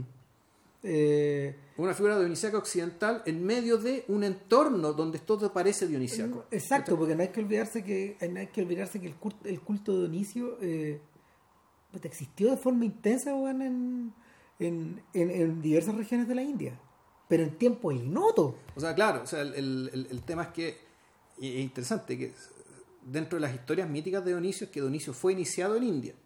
Sí. O sea, que, porque, bueno, digámoslo, India, eh, el, el árbol lingüístico étnico, digamos, indoeuropeo, se llama indoeuropeo porque, por, por. por eso mismo, es decir, porque la, el idioma, el hindi, es un idioma indoeuropeo, Mm. pariente del griego, del persa, del latín, del germánico, No, de las sí, lenguas además celtas. que la gente dice que esto que, que aprendimos a hablar ahí, bueno, Ya. a ese, a ese nivel de y que, y Y, que bueno, y de hecho, hasta se dice, hasta se dice que, bueno, ¿qué hizo Jesucristo entre los 12 y los, los 12 y los 30 años? carretera en la India que fue a huear a la India, fue, fue iniciado en, en cosas, ¿cachai? Que, es- que un periodo de iniciación en distintas, en distintas sectas, distintos cultos, digamos, y que es un periodo tan largo que puede que, que perfectamente puede ir a la India, digamos, y que hay, hay, hay, hay ciertas coincidencias en Sí, términos, de, en términos, sí. en términos de, decir, de valores, de principios, de formar el mundo. Ah, siempre terminamos volviendo a Mega Alexandros. bueno, ya. eh, el rollo es que eh, el personaje comienza a adquirir, a adquirir y a vestirse con rasgos ar- con arquetipos, con rasgos arquetípicos. Y, y cada vez más y cada vez más. Y hay una mezcla ahí muy inteligente. Eh, en, vez de, en vez de profundizar, por ejemplo, o intentar profundizar eh, estos arquetipos desde el punto de vista de los hindúes, que habría sido, no sé, la tendencia, mm, la, la- el primer impulso, eh, esto, esto en realidad adquiere, adquiere una, perdón, adquiere una perspectiva teatral. ¿Cachai? O sea, está- ella está iluminada teatralmente, eh, está maquillada teatralmente, y, y esta sensación de estar frente a un fantasma, frente a un daimon, frente a un demonio, porque finalmente es eso, ¿eh? Sí. Hay algo que tiene que ver con la tentación ahí, una cosa muy escorsesiana, donde, donde nuestro personaje, nuestra heroína, para ponerle un nombre, digamos, eh, o, o- o- o para vestir de un arquetipo a la hermana Clodak, ella también enfrenta a este demonio, enfrenta a esta tentación, enfrenta a este, a este otro yo, a, hasta, a esta suerte de visión de ella misma, Claro. de ella misma proyectada en Ruth. Pero en cierto sentido ella supera la prueba. Sí. Y la supera fácilmente, ¿ah? porque en realidad ella lo que hace es cuidarla. Claro, en vez de, en vez de, En vez de atacarla, en vez de atacarla, en vez de retarla, en vez de quitarle la ropa, se queda junto con ella haciéndole guardia como en la, como en los cuentos, como en los cuentos de los caballeros. Claro, o, o como- o como quien cuida a un niño enfermo. Porque ella asume eso. Esta, esta mujer está enferma y tengo que Ajá. cuidarla, es mi deber cuidarla. Ah, y, en, y en- un momento de, y en un momento de cansancio ella duerme y esta mujer se fuga. Claro. Y al fugarse, finalmente lo que se de- lo que se fuga o lo que se despliega alrededor del castillo es el caos. Claro, o sea, por una parte, el, la, cuando empiezan todas las monjas a buscar a esta, a, a- a esta, a esta, a esta ex monja, esta mujer de rojo que anda corriendo, yo creo que por primera vez se, me- se me ocurre, me, me parece que, el- que, el- que este espacio está habitado también como si fuera un- una cabeza, un cerebro, un cerebro en caos. Claro. El cerebro de la hermana Cloda. Claro, que, esta- que este lugar es también el cerebro de alguien, la cabeza de alguien, ¿cachai? Y que efectivamente aquí ya, eh, ya los cuervos volaron. Ya, pues aquí la cuestión se, se desbandó. Y eso el, y, y eso es continuado por una especie de viaje iniciático de la hermana Ruth, puta, caminando por la selva, donde se escuchan los rugidos Sí. de las panteras, weón, ¿cachai? Y Ella, tigres. ella desciende al infierno, Claro. en el fondo, o desciende al mundo. Claro, Porque, porque esto siempre ha estado arriba, la gente vive abajo. exacto. La gente va permanentemente al castillo. Eh, ya vamos a explicar para qué y por qué, digamos, pero, pero el, ella desciende en el fondo, ella desciende, desciende este infierno, desciende esta selva, desciende estos ruidos hacia los tigres, hacia los animales, etcétera. Claro, y no, desciende a su deseo, pues, por el fondo, porque, Desciende deseo. porque ahí, ahí es donde vive, donde vive Dean. Claro, pero, pero interesante, no hay respuesta al deseo ahí. Claro. Nada. ¿Cachai? No hay contacto, no hay... eh, o sea, primero que nada no hay sexo. Segundo lugar, no hay, no, no, no, no No, hay, no hay siquiera empatía. no hay empatía. Y en tercer lugar, los otros no existen tampoco. No hay dónde descargar esta weá. No queda otro remedio que subir. que volver a subir. ¿Cachai? Bueno, aquí puedes contar el, el- el lugar donde vive Dean es una especie de es una especie de museo, digamos que que habla mucho de lo que fueron a hacer los británicos. ahí. Sí, es un poco... Cuando, ver, o sea, la comparación con Corto Maltés es súper buena Mm. porque Corto en su casa en China en Hong Kong. En Hong Kong, claro, en su- en su casa de Hong Kong, él tiene una suerte, como no, no tiene una suerte de museo, pero, pero hay recuerdos de todas las historias. ¿Cachai? Y memento. Claro, y, y hay que recordar que Corto Maltés, por muy independiente que sea y por muy anárquico que sea, él es ciudadano británico. Claro. Entonces, desde, desde esa posición de ventaja, digamos, él se puede mover libremente por el mundo y él al menos pues tan bacán que las cosas que tiene se las regalan. Claro. Supongamos que Mr. Dean también es tan bacán y tan querido por el pueblo que las cosas se las regalan y es ahí que tiene puta, puta, animales, jarrones, estatuas de dioses. Ojo, impor- imp- no sé si, si será eh, relevante ¿cachai? el hecho de que aquí no es importante la religión hinduista. No. Es más bien, este es territorio budista, tengo la impresión, porque esto debe ser que Darjeeling es casi al, al pie del Himalaya. Exacto. El, de hecho, de hecho la, la única estatua realmente importante es la de un joven Buda. Era un joven Buda que estaba a la entrada del, en, en el palacio. Claro. Y, y, y- y es similar, es similar al joven Buda que tiene el señor Dean en- Abajo. abajo. Probablemente sea una copia, probablemente sea, no sé, la misma, de la misma tradición, etcétera, pero, pero, pero Dean está ahí, Dean es- o sea, cada vez que vemos a este sujeto ahí, o está fumando su pipa, o está echadito, con las patas en el aire, eh, está en lo suyo nomás, nadie lo huevea. Ni siquiera sabe, se sabe qué hace, güey. De hecho, eh, no, bueno, es un go-between, es un sujeto que... Pero vendría a ser un semicónsul, ¿no? Es como la especie de la presencia media británica, como que. Eh, el, el asunto es que el para muchos efectos es el factotum de es el factotum del Maharaja, del general. El general finalmente termina confiando en este otro sujeto porque sabe que primero que nada no lo va a engañar Claro. y en segundo lugar el tipo se mantiene en buenos términos con los, con los, con los nativos. Ahora, eh, interesante, así como, así como en la... A ver, ya como a nivel estructural, eh, Dean, el señor Dean, y la hermana Clodax son los personajes importantes, los ejes, finalmente de estos dos mundos. Exacto. Entre medio de eso hay personajes masculinos y femeninos que representan de alguna forma las distintas edades del ser humano. ¿Cachai? Eh, así como la monja vieja del principio, la de Calcuta, eh, representa, no sé, la vejez o la sabiduría o el pragmatismo. El, el- claro, uno podría, y más que una persona, ella es la, eh, ella es la encarnación de, eh, de una sabiduría que más que más que personal, sabiduría institucional, que tiene que ver con el hecho de hacer una arquitectura, de, ser una arquitecta que construye edificios con personas. Sí. Entonces dice ya, a esta persona lo voy a ocupar de viga, a este otro lo voy a ocupar de columna y a este lo voy a ocupar de adorno porque ella no está, por, para ella está por encima de los, de los problemas de los, de los mortales. Y, y para esos efectos, su, su punto de comparación es el santo del monte. Ya. El hombre santo del monte, que está como en la misma en el fondo. Sin decir nada, contempla todo. Claro, pero es interesante que una decide y este otro loco no decide nada. Ahora, también te explican, bien importante el detalle que te digan, bueno, pero él no nos va a decir nada, que no tiene nada que decir. Bueno, en realidad esta persona puta, habla como cinco idiomas, weón, que tuvo un cargo muy importante en que tú, o sea, al fondo, el, este tema de que la casta de los brahmanes no es hueveo. Es decir, No. que la casta de los brahmanes, efectivamente sale gente que tiene mucho poder político y llegado a cierto momento de su edad, se convierten en brahmanes, ¿cachai? Porque sea- su casta les- es, parte de su casta. O sea, de hecho, él fue el general. Sí, pues, él era el general. Él, él era el Maharaya, el padre de- del, del general actual. Claro. Entonces, de alguna manera, este tipo, este tipo permanece ahí y, y representa, representa en cierto sentido el futuro de este general. Así como eh, el, El de Saúl. eh, eh, no, el, el- de- El del ah, medio. eh, eh, no, eh, el, el general que manda, que los manda a todos, digamos, pero así como eh, representa también, el personaje de Saúl representa su pasado. Claro. Eh, entre medio de esta historia, de hecho, y como una especie de nota, de nota cruel o de nota, o de nota bien brutal, eh, muere un personaje fuera de cámara, que es el hijo del general. Ya.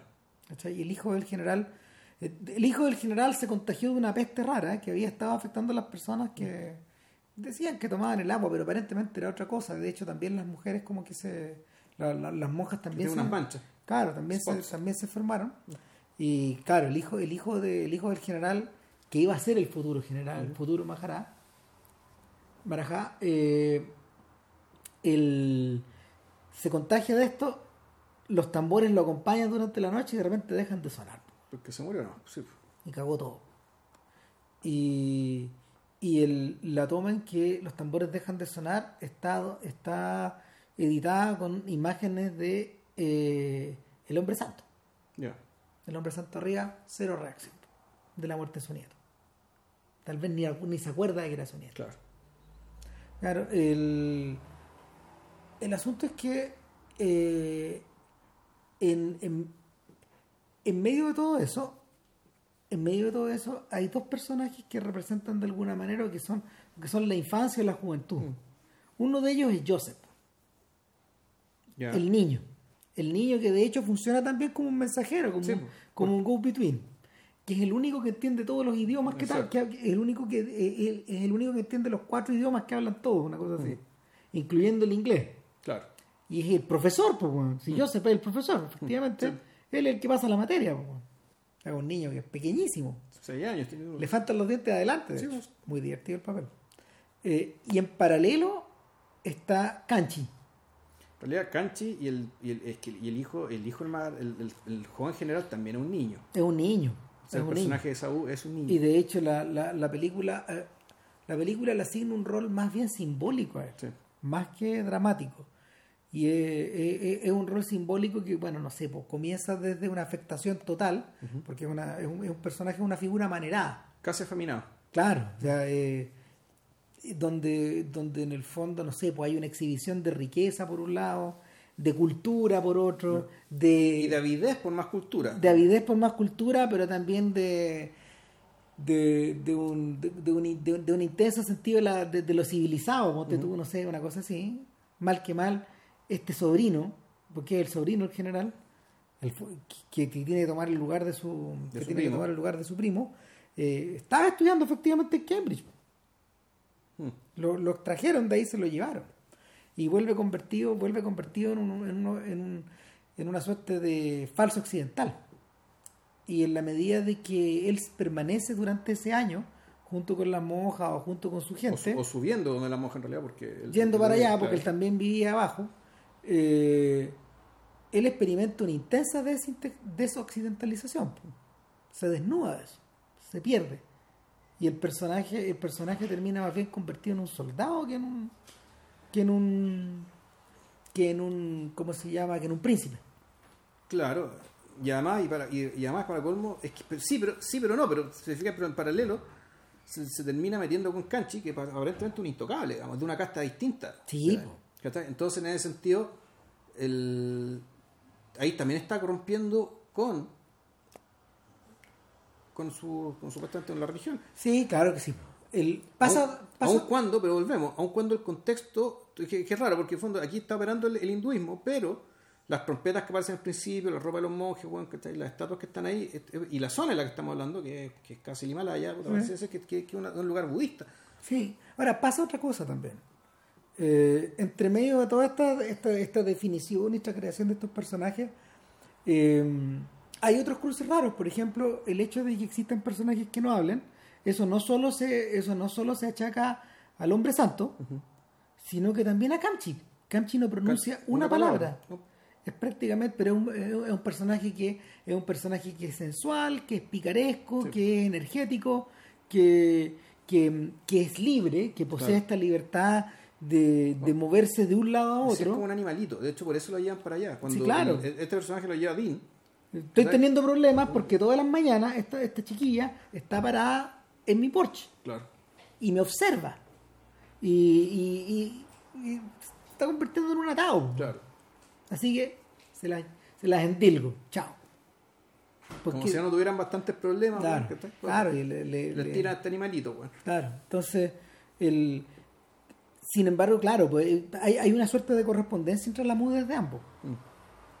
Entonces, es que es curioso, la, la, la película está creada, la película está creada en torno a esos enrevesados entramados que se producen, que se producen en el a propósito, a, pro- a propósito de, de- cultura de Himalaya, claro, de, de- esta ¿cómo se llama? de estas eh, de estos dibujos y estos diagramas hechos con mantequilla, po.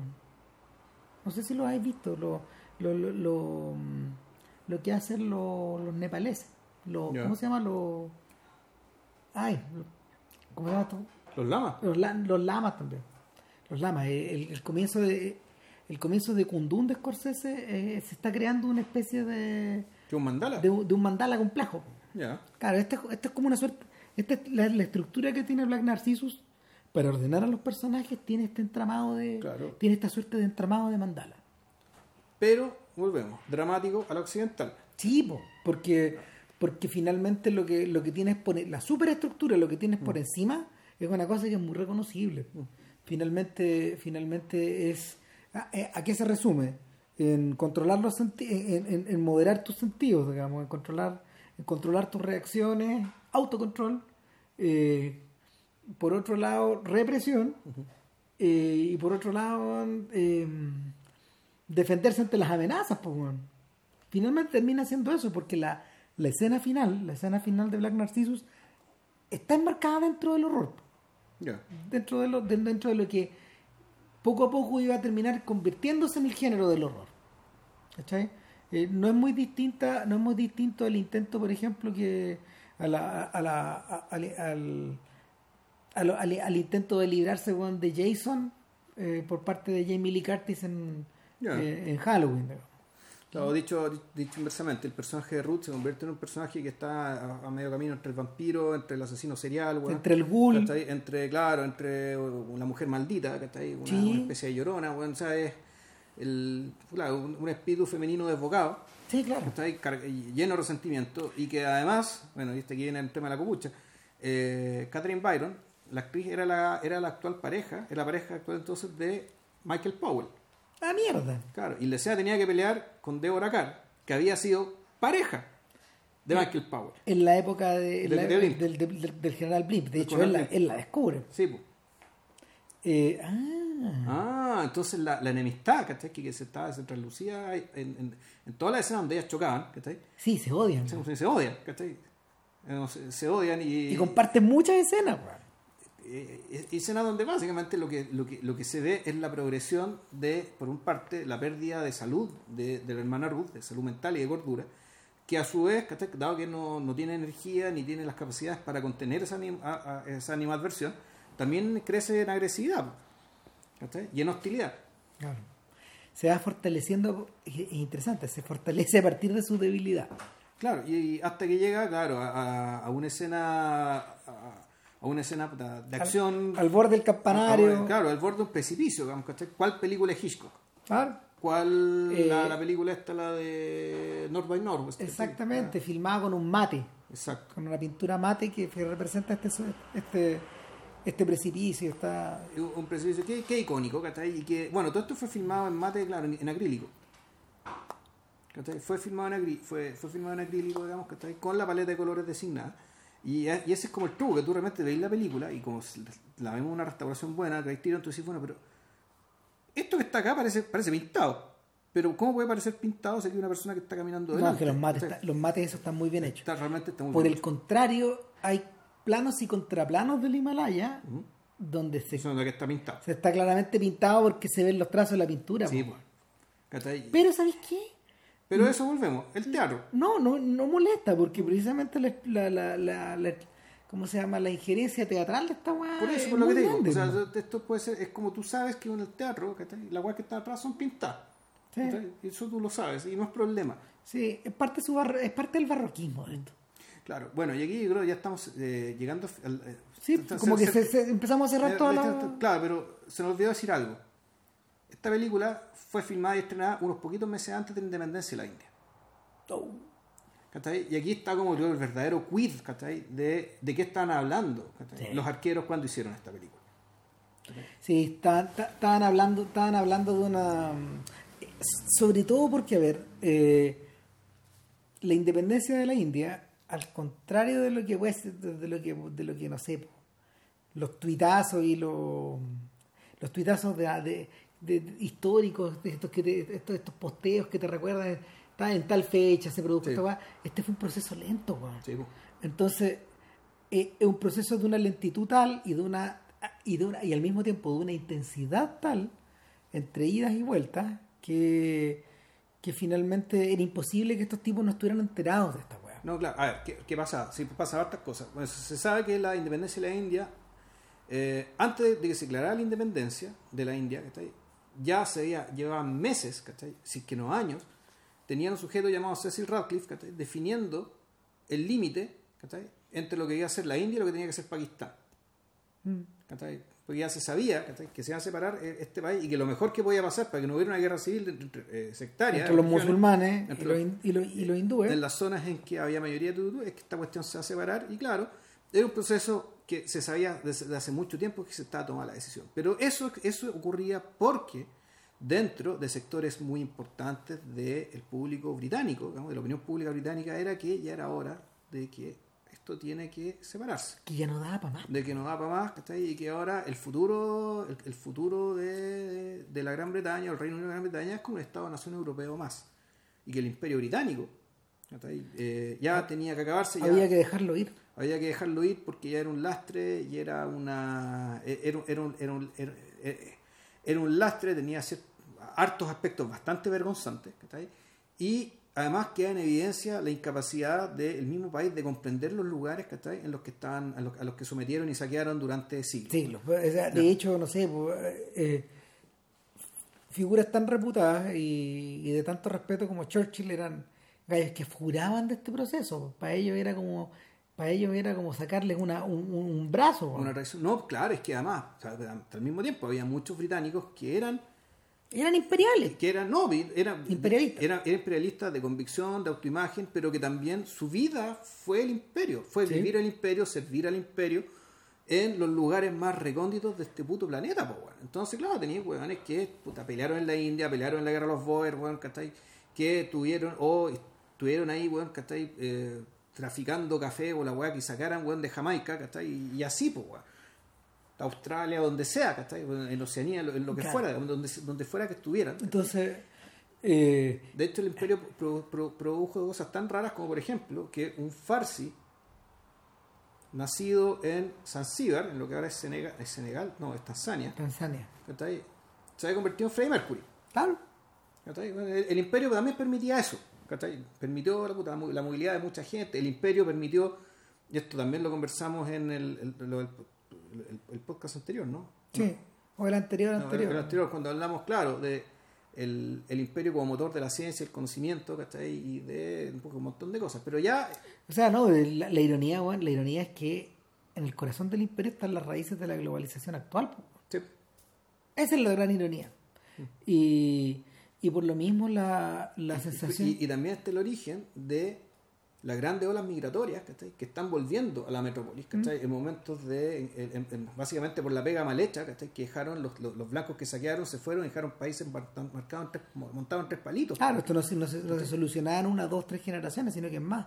O sea, el- entonces la, la, la globalización por un lado, ¿cachai? Y los terrores de la globalización, en este caso generados por la inmigración, sobre todo a los países coloniales, ¿cachai?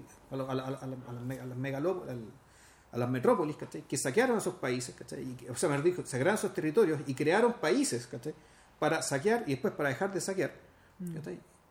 Eso también, ¿cachai? Es origen del imperio, también eso- fue, fue imperio. Ahora, en ese sentido que la, la derrota, la, esta derrota anunciada desde el principio de la, de la misión de la, de la hermana Cloak eh, se inserta con un contexto mayor. Esta, esta suerte de retirada que se ve al final, porque ¿qué, qué ocurre? Eh, temprano en la trama, el señor Dean les dice, puta, así como van las cosas, weón, yo les doy hasta que lleguen las lluvias, Claro, hasta, que llegue el mozo. Hasta que llegue el Monzón, exacto. Eh, y eso es puta, entradito el verano, en algún momento en algún momento el verano, pum, se lanza el mozo. Eh, el, y la frase que es un poco lanzada al viento. ¿Y qué pasa? Eh, claro, la muerte de la, la, la muerte de la muerte de la hermana Ruth gatilla finalmente la gatilla finalmente el retiro. entre que se muere la hermana Ruth, entre que la, la, la monjita más vieja también se quiere ir, dijo "No, claramente aquí la misión fracasó. Nos tenemos que ir. Aquí hay que irse. Duramos duramos un año, weón. duramos Claro. seis meses más que, que, los- que, los- que los hombres. Claro. Pero puta, por aguante, po, Claro, pero, por aguante. pero no alcanzamos a que llegara el monzón. No, pues le dice, bueno, usted dijo que ya- cuando la- las lluvias no han llegado todavía y nos estamos yendo. Sí, bueno, casi, casi, dice. Claro. Y el y, y la Pero ahí eh, se producen dos planos que son, son, son bien, son, para mí, son bien significativos. Cuando la, la hermana Clodas mira por última vez al, al, al, al Mopu, al Sí. palacio, el palacio es tragado por la niebla. claro, como el estragado por la niebla de la misma forma que, que la que las pinturas chinas. Claro, pero lo, lo interesante es que cuando el, cuando Dean mira por última vez a la hermana Clodas, ¿cachai? Y la caravana también está tragada por la niebla. ¿cachai? Ahora, eso tiene eso puede, puede tener que ver con lo que hablamos delante respecto de lo que lo mismo que decía en el pasaje a la India, el hecho de que ya una vez que te separaste ya lo dejaste de ver. Sí. ¿cachai? Que el- en cierto sentido el, el vínculo, no solo se cortó el vínculo político, ¿cachai? De pertenecer al imperio, se cortó algo más. Hay una el hay una cosa que está muy lograda en la película, bueno, y es que eh, los cineastas resistieron hasta el final en la convención de, de gatillar la historia de amor eh, o la inevitable historia de amor de acuerdo a la época de los personajes principales. Claro, y aparte, digámoslo, Deborah Carr eh, interpretó una no historia de amor muy parecida. Cuatro años después, Cuatro años después, años con. Robert Mitchum en Heaven No, Mr. Allison de John Huston. Es lo mismo. Pero ya en un contexto extremo, es decir, los dos solos en una isla. en una isla, claro. Linda película. No, gran película. Gran película. Pero claro, el, el- el- el asunto es que eh, el, tema, el tema de Houston era precisamente la imposibilidad. Claro. En este caso, en este caso lo que tú tenías ahí era un momento, hay un momento en que la hermana Cloda se abre y, Claro. y le vuelca todo, le, suelta todo, todo, sí. este gallo, casi, como, si, como si él fuera un confesor. Exactamente. Como Eh, si él fuera la madre superiora, weón. ¿cachai? Claro, claro. O sea, re- reconoce de algún modo el, el- reconoce de algún modo la autoridad o, o la empatía de este otro sujeto que sin decir nada está dispuesto ahí para prestar oreja. Claro. Por otro, pero por, o- por otro lado, eh, en un apunte bien fino, hacia el final de la película, en las últimas secuencias, queda claro que eh, algo de eso, algo de la influencia de la hermana quedó en él también. ¿Cachai? Que, pero, pero tal como tú decís, eh, eso, se, eso se va a borrar con la niebla o se borra con el monzón, se lava con el monzón. Sí, claro. Porque Que el monzón justo llega. Que empieza a caer mientras se van retirando. Pero la otra cosa que me llama la atención es que pese a todo, o sea, pese al, baño de humildad que debe haber sido esta experiencia para la hermana Cloda, ella se va con una mirada mucho más dura, Eh, con una expresión mucho más adusta y más distanciada.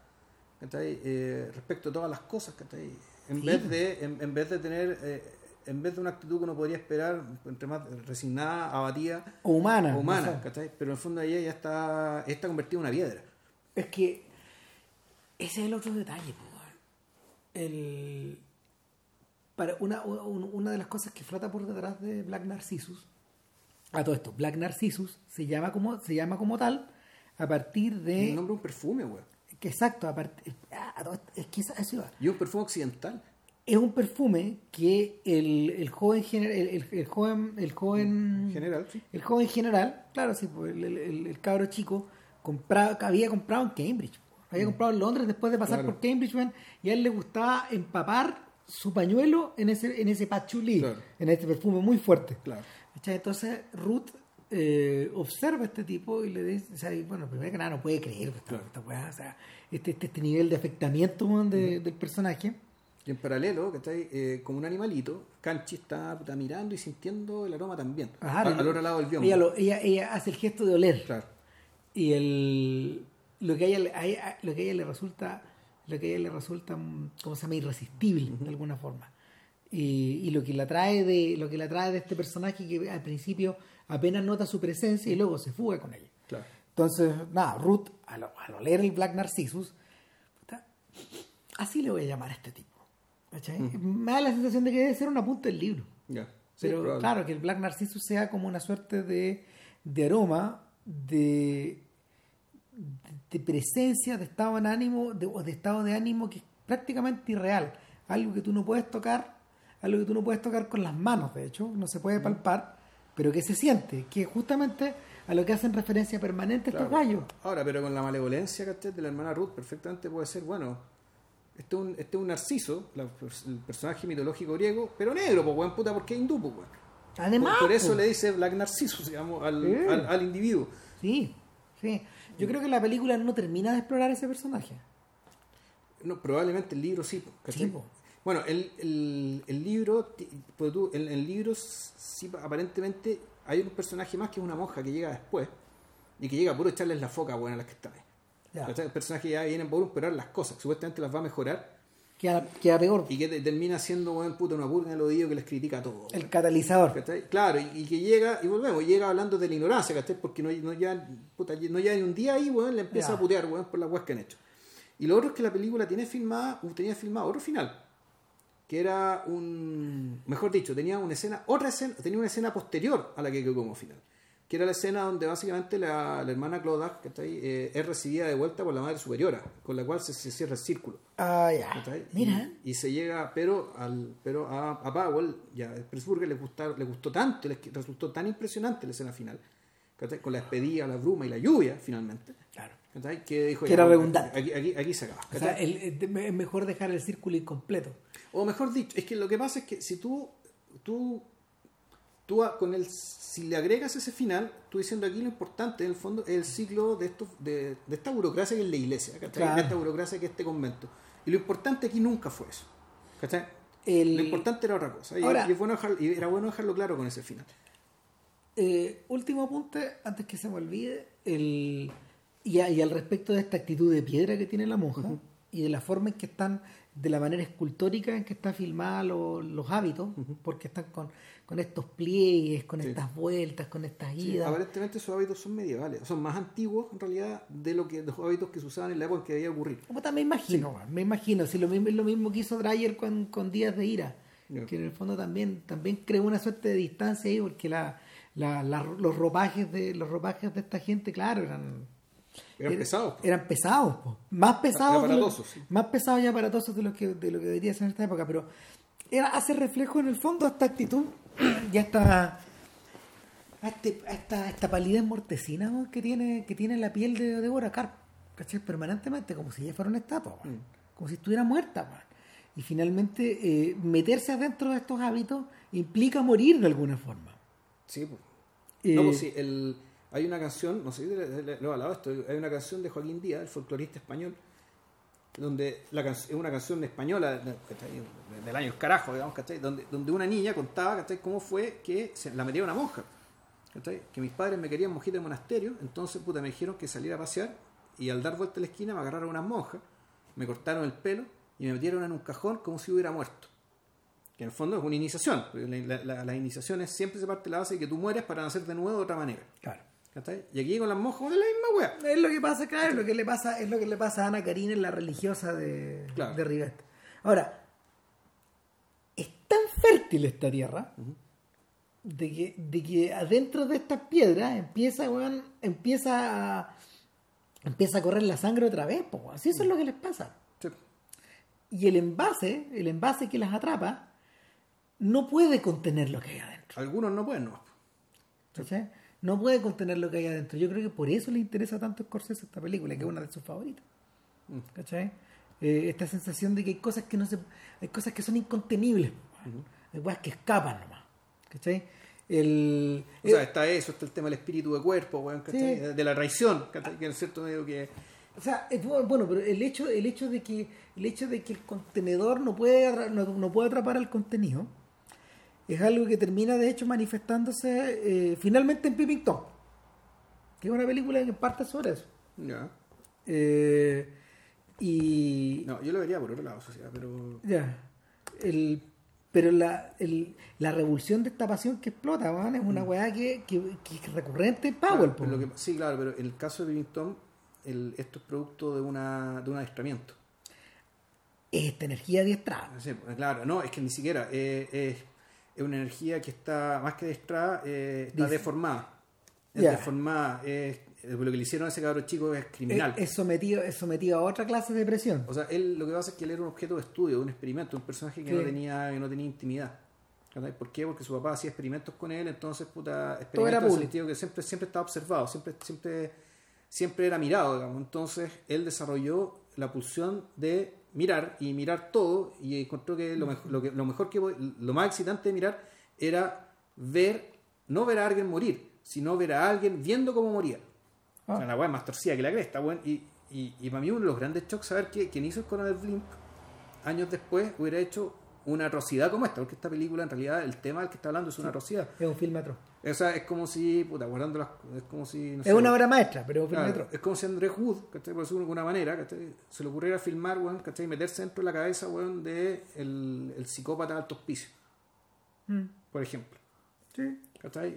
Eh, y, y- y hacerlo en serio, ¿cachai? En serio, tratando de entenderlo, digamos, ¿cachai? Y viéndolo en acción, haciendo lo que hace. Puta, Bueno, tremendo, weón. el... Yo creo que tal como pasa con Hitchcock, era inevitable que Powell se metiera en un callejón sin salida. Son personajes, o sea, los, los dos son los dos son artistas que en el fondo trabajaban la percepción como eh, la mirada y la percepción como tema central. Mm. Eh, y eh, a, a esto le tenéis que agregar, no sé, la, la, la- estas inmensas pasiones desatadas de Powell en sus filmes, que son tan poco británicas, weón. Si, si ese es el otro detalle. Sí, pues, eran tan en parte por eso eran tan exitosas, ¿cachai? Claro. O sea, el, Ante ese público, digamos. Sí, se ha hablado mucho, Monte de la influencia que, de la influencia secreta que esta gente y otros cineastas, no sé, han tenido personajes para los cuales, para los cuales la represión ha jugado un rol, un rol central en su, en su trabajo, como no sé, como Jane Campion, por ejemplo. Que es una señora que es australiana, pero que trabaja dentro de este mundo británico. Sí. Y un montón de otra gente, sobre gente como Dennis, como Dennis Potter también. Pero eso es harina de otro costal, bueno, así que ya vamos cerrando mejor esta weá. Sí, a ver, ¿hay algo que corresponda decir respecto a esta último? Bueno, en realidad la película está disponible, es re fácil bajarla. Sí. ¿Anda? Y si tienen plata, bueno, cómprensela. Estamos Porque viviendo en una era en que Black Narcissus, que fue restaurada por Scorsese, se ve muy bien. Se ve, se ve- no, es increíble, bueno, es un lujo verla. Eh, a Netflix no va a llegar. No, es, olvídese. es- es altamente improbable, así que mejor bájensela. No, Y eso. Y la Puta, próxima semana weón. no tenemos idea. No. Y si descansamos la próxima semana, weón. Puta, yo estoy viejo ya, pues, weón. Tenéis que tatita. apiadar- No, apiadarte de no, mí, bien. weón. Bueno, ¿cuándo es el final de la Copa América, weón? No, es como en dos semanas más, weón. Yo- si el próximo fin de semana, de miércoles a domingo, se juegan los cuartos de final. Los cuartos. Claro. Porque de lunes a jueves se nos, junta- se nos juegan las semis. No, o sea, el, yo creo que martes y miércoles se juegan las dos semis, o miércoles y jueves, no sé bien, y el domingo se juega la final. Ya, ah, perfecto. Y los octavos son, de, de estos octavos que vinieron de los, los seis equipos son Eh, los, los- los ocho equipos. Son Ah, cuatro partidos que se van a jugar días consecutivos de jueves a domingo. de jueves a domingo. Claro. Ah. A Chile le tocaría, si gana o pierde, si gana, pero antes toca el domingo, si pierde el sábado, creo. Mm. O sea, así. Generalmente, claro, se le da la ventaja, al- si gana el grupo, se le da la ventaja de jugar después. ¿Cachai? Se me Pero, cortemos esta weá, porque Sí, ya, ya. bueno. Ya. Salió más largo que la película en todo caso. Chau. Chao.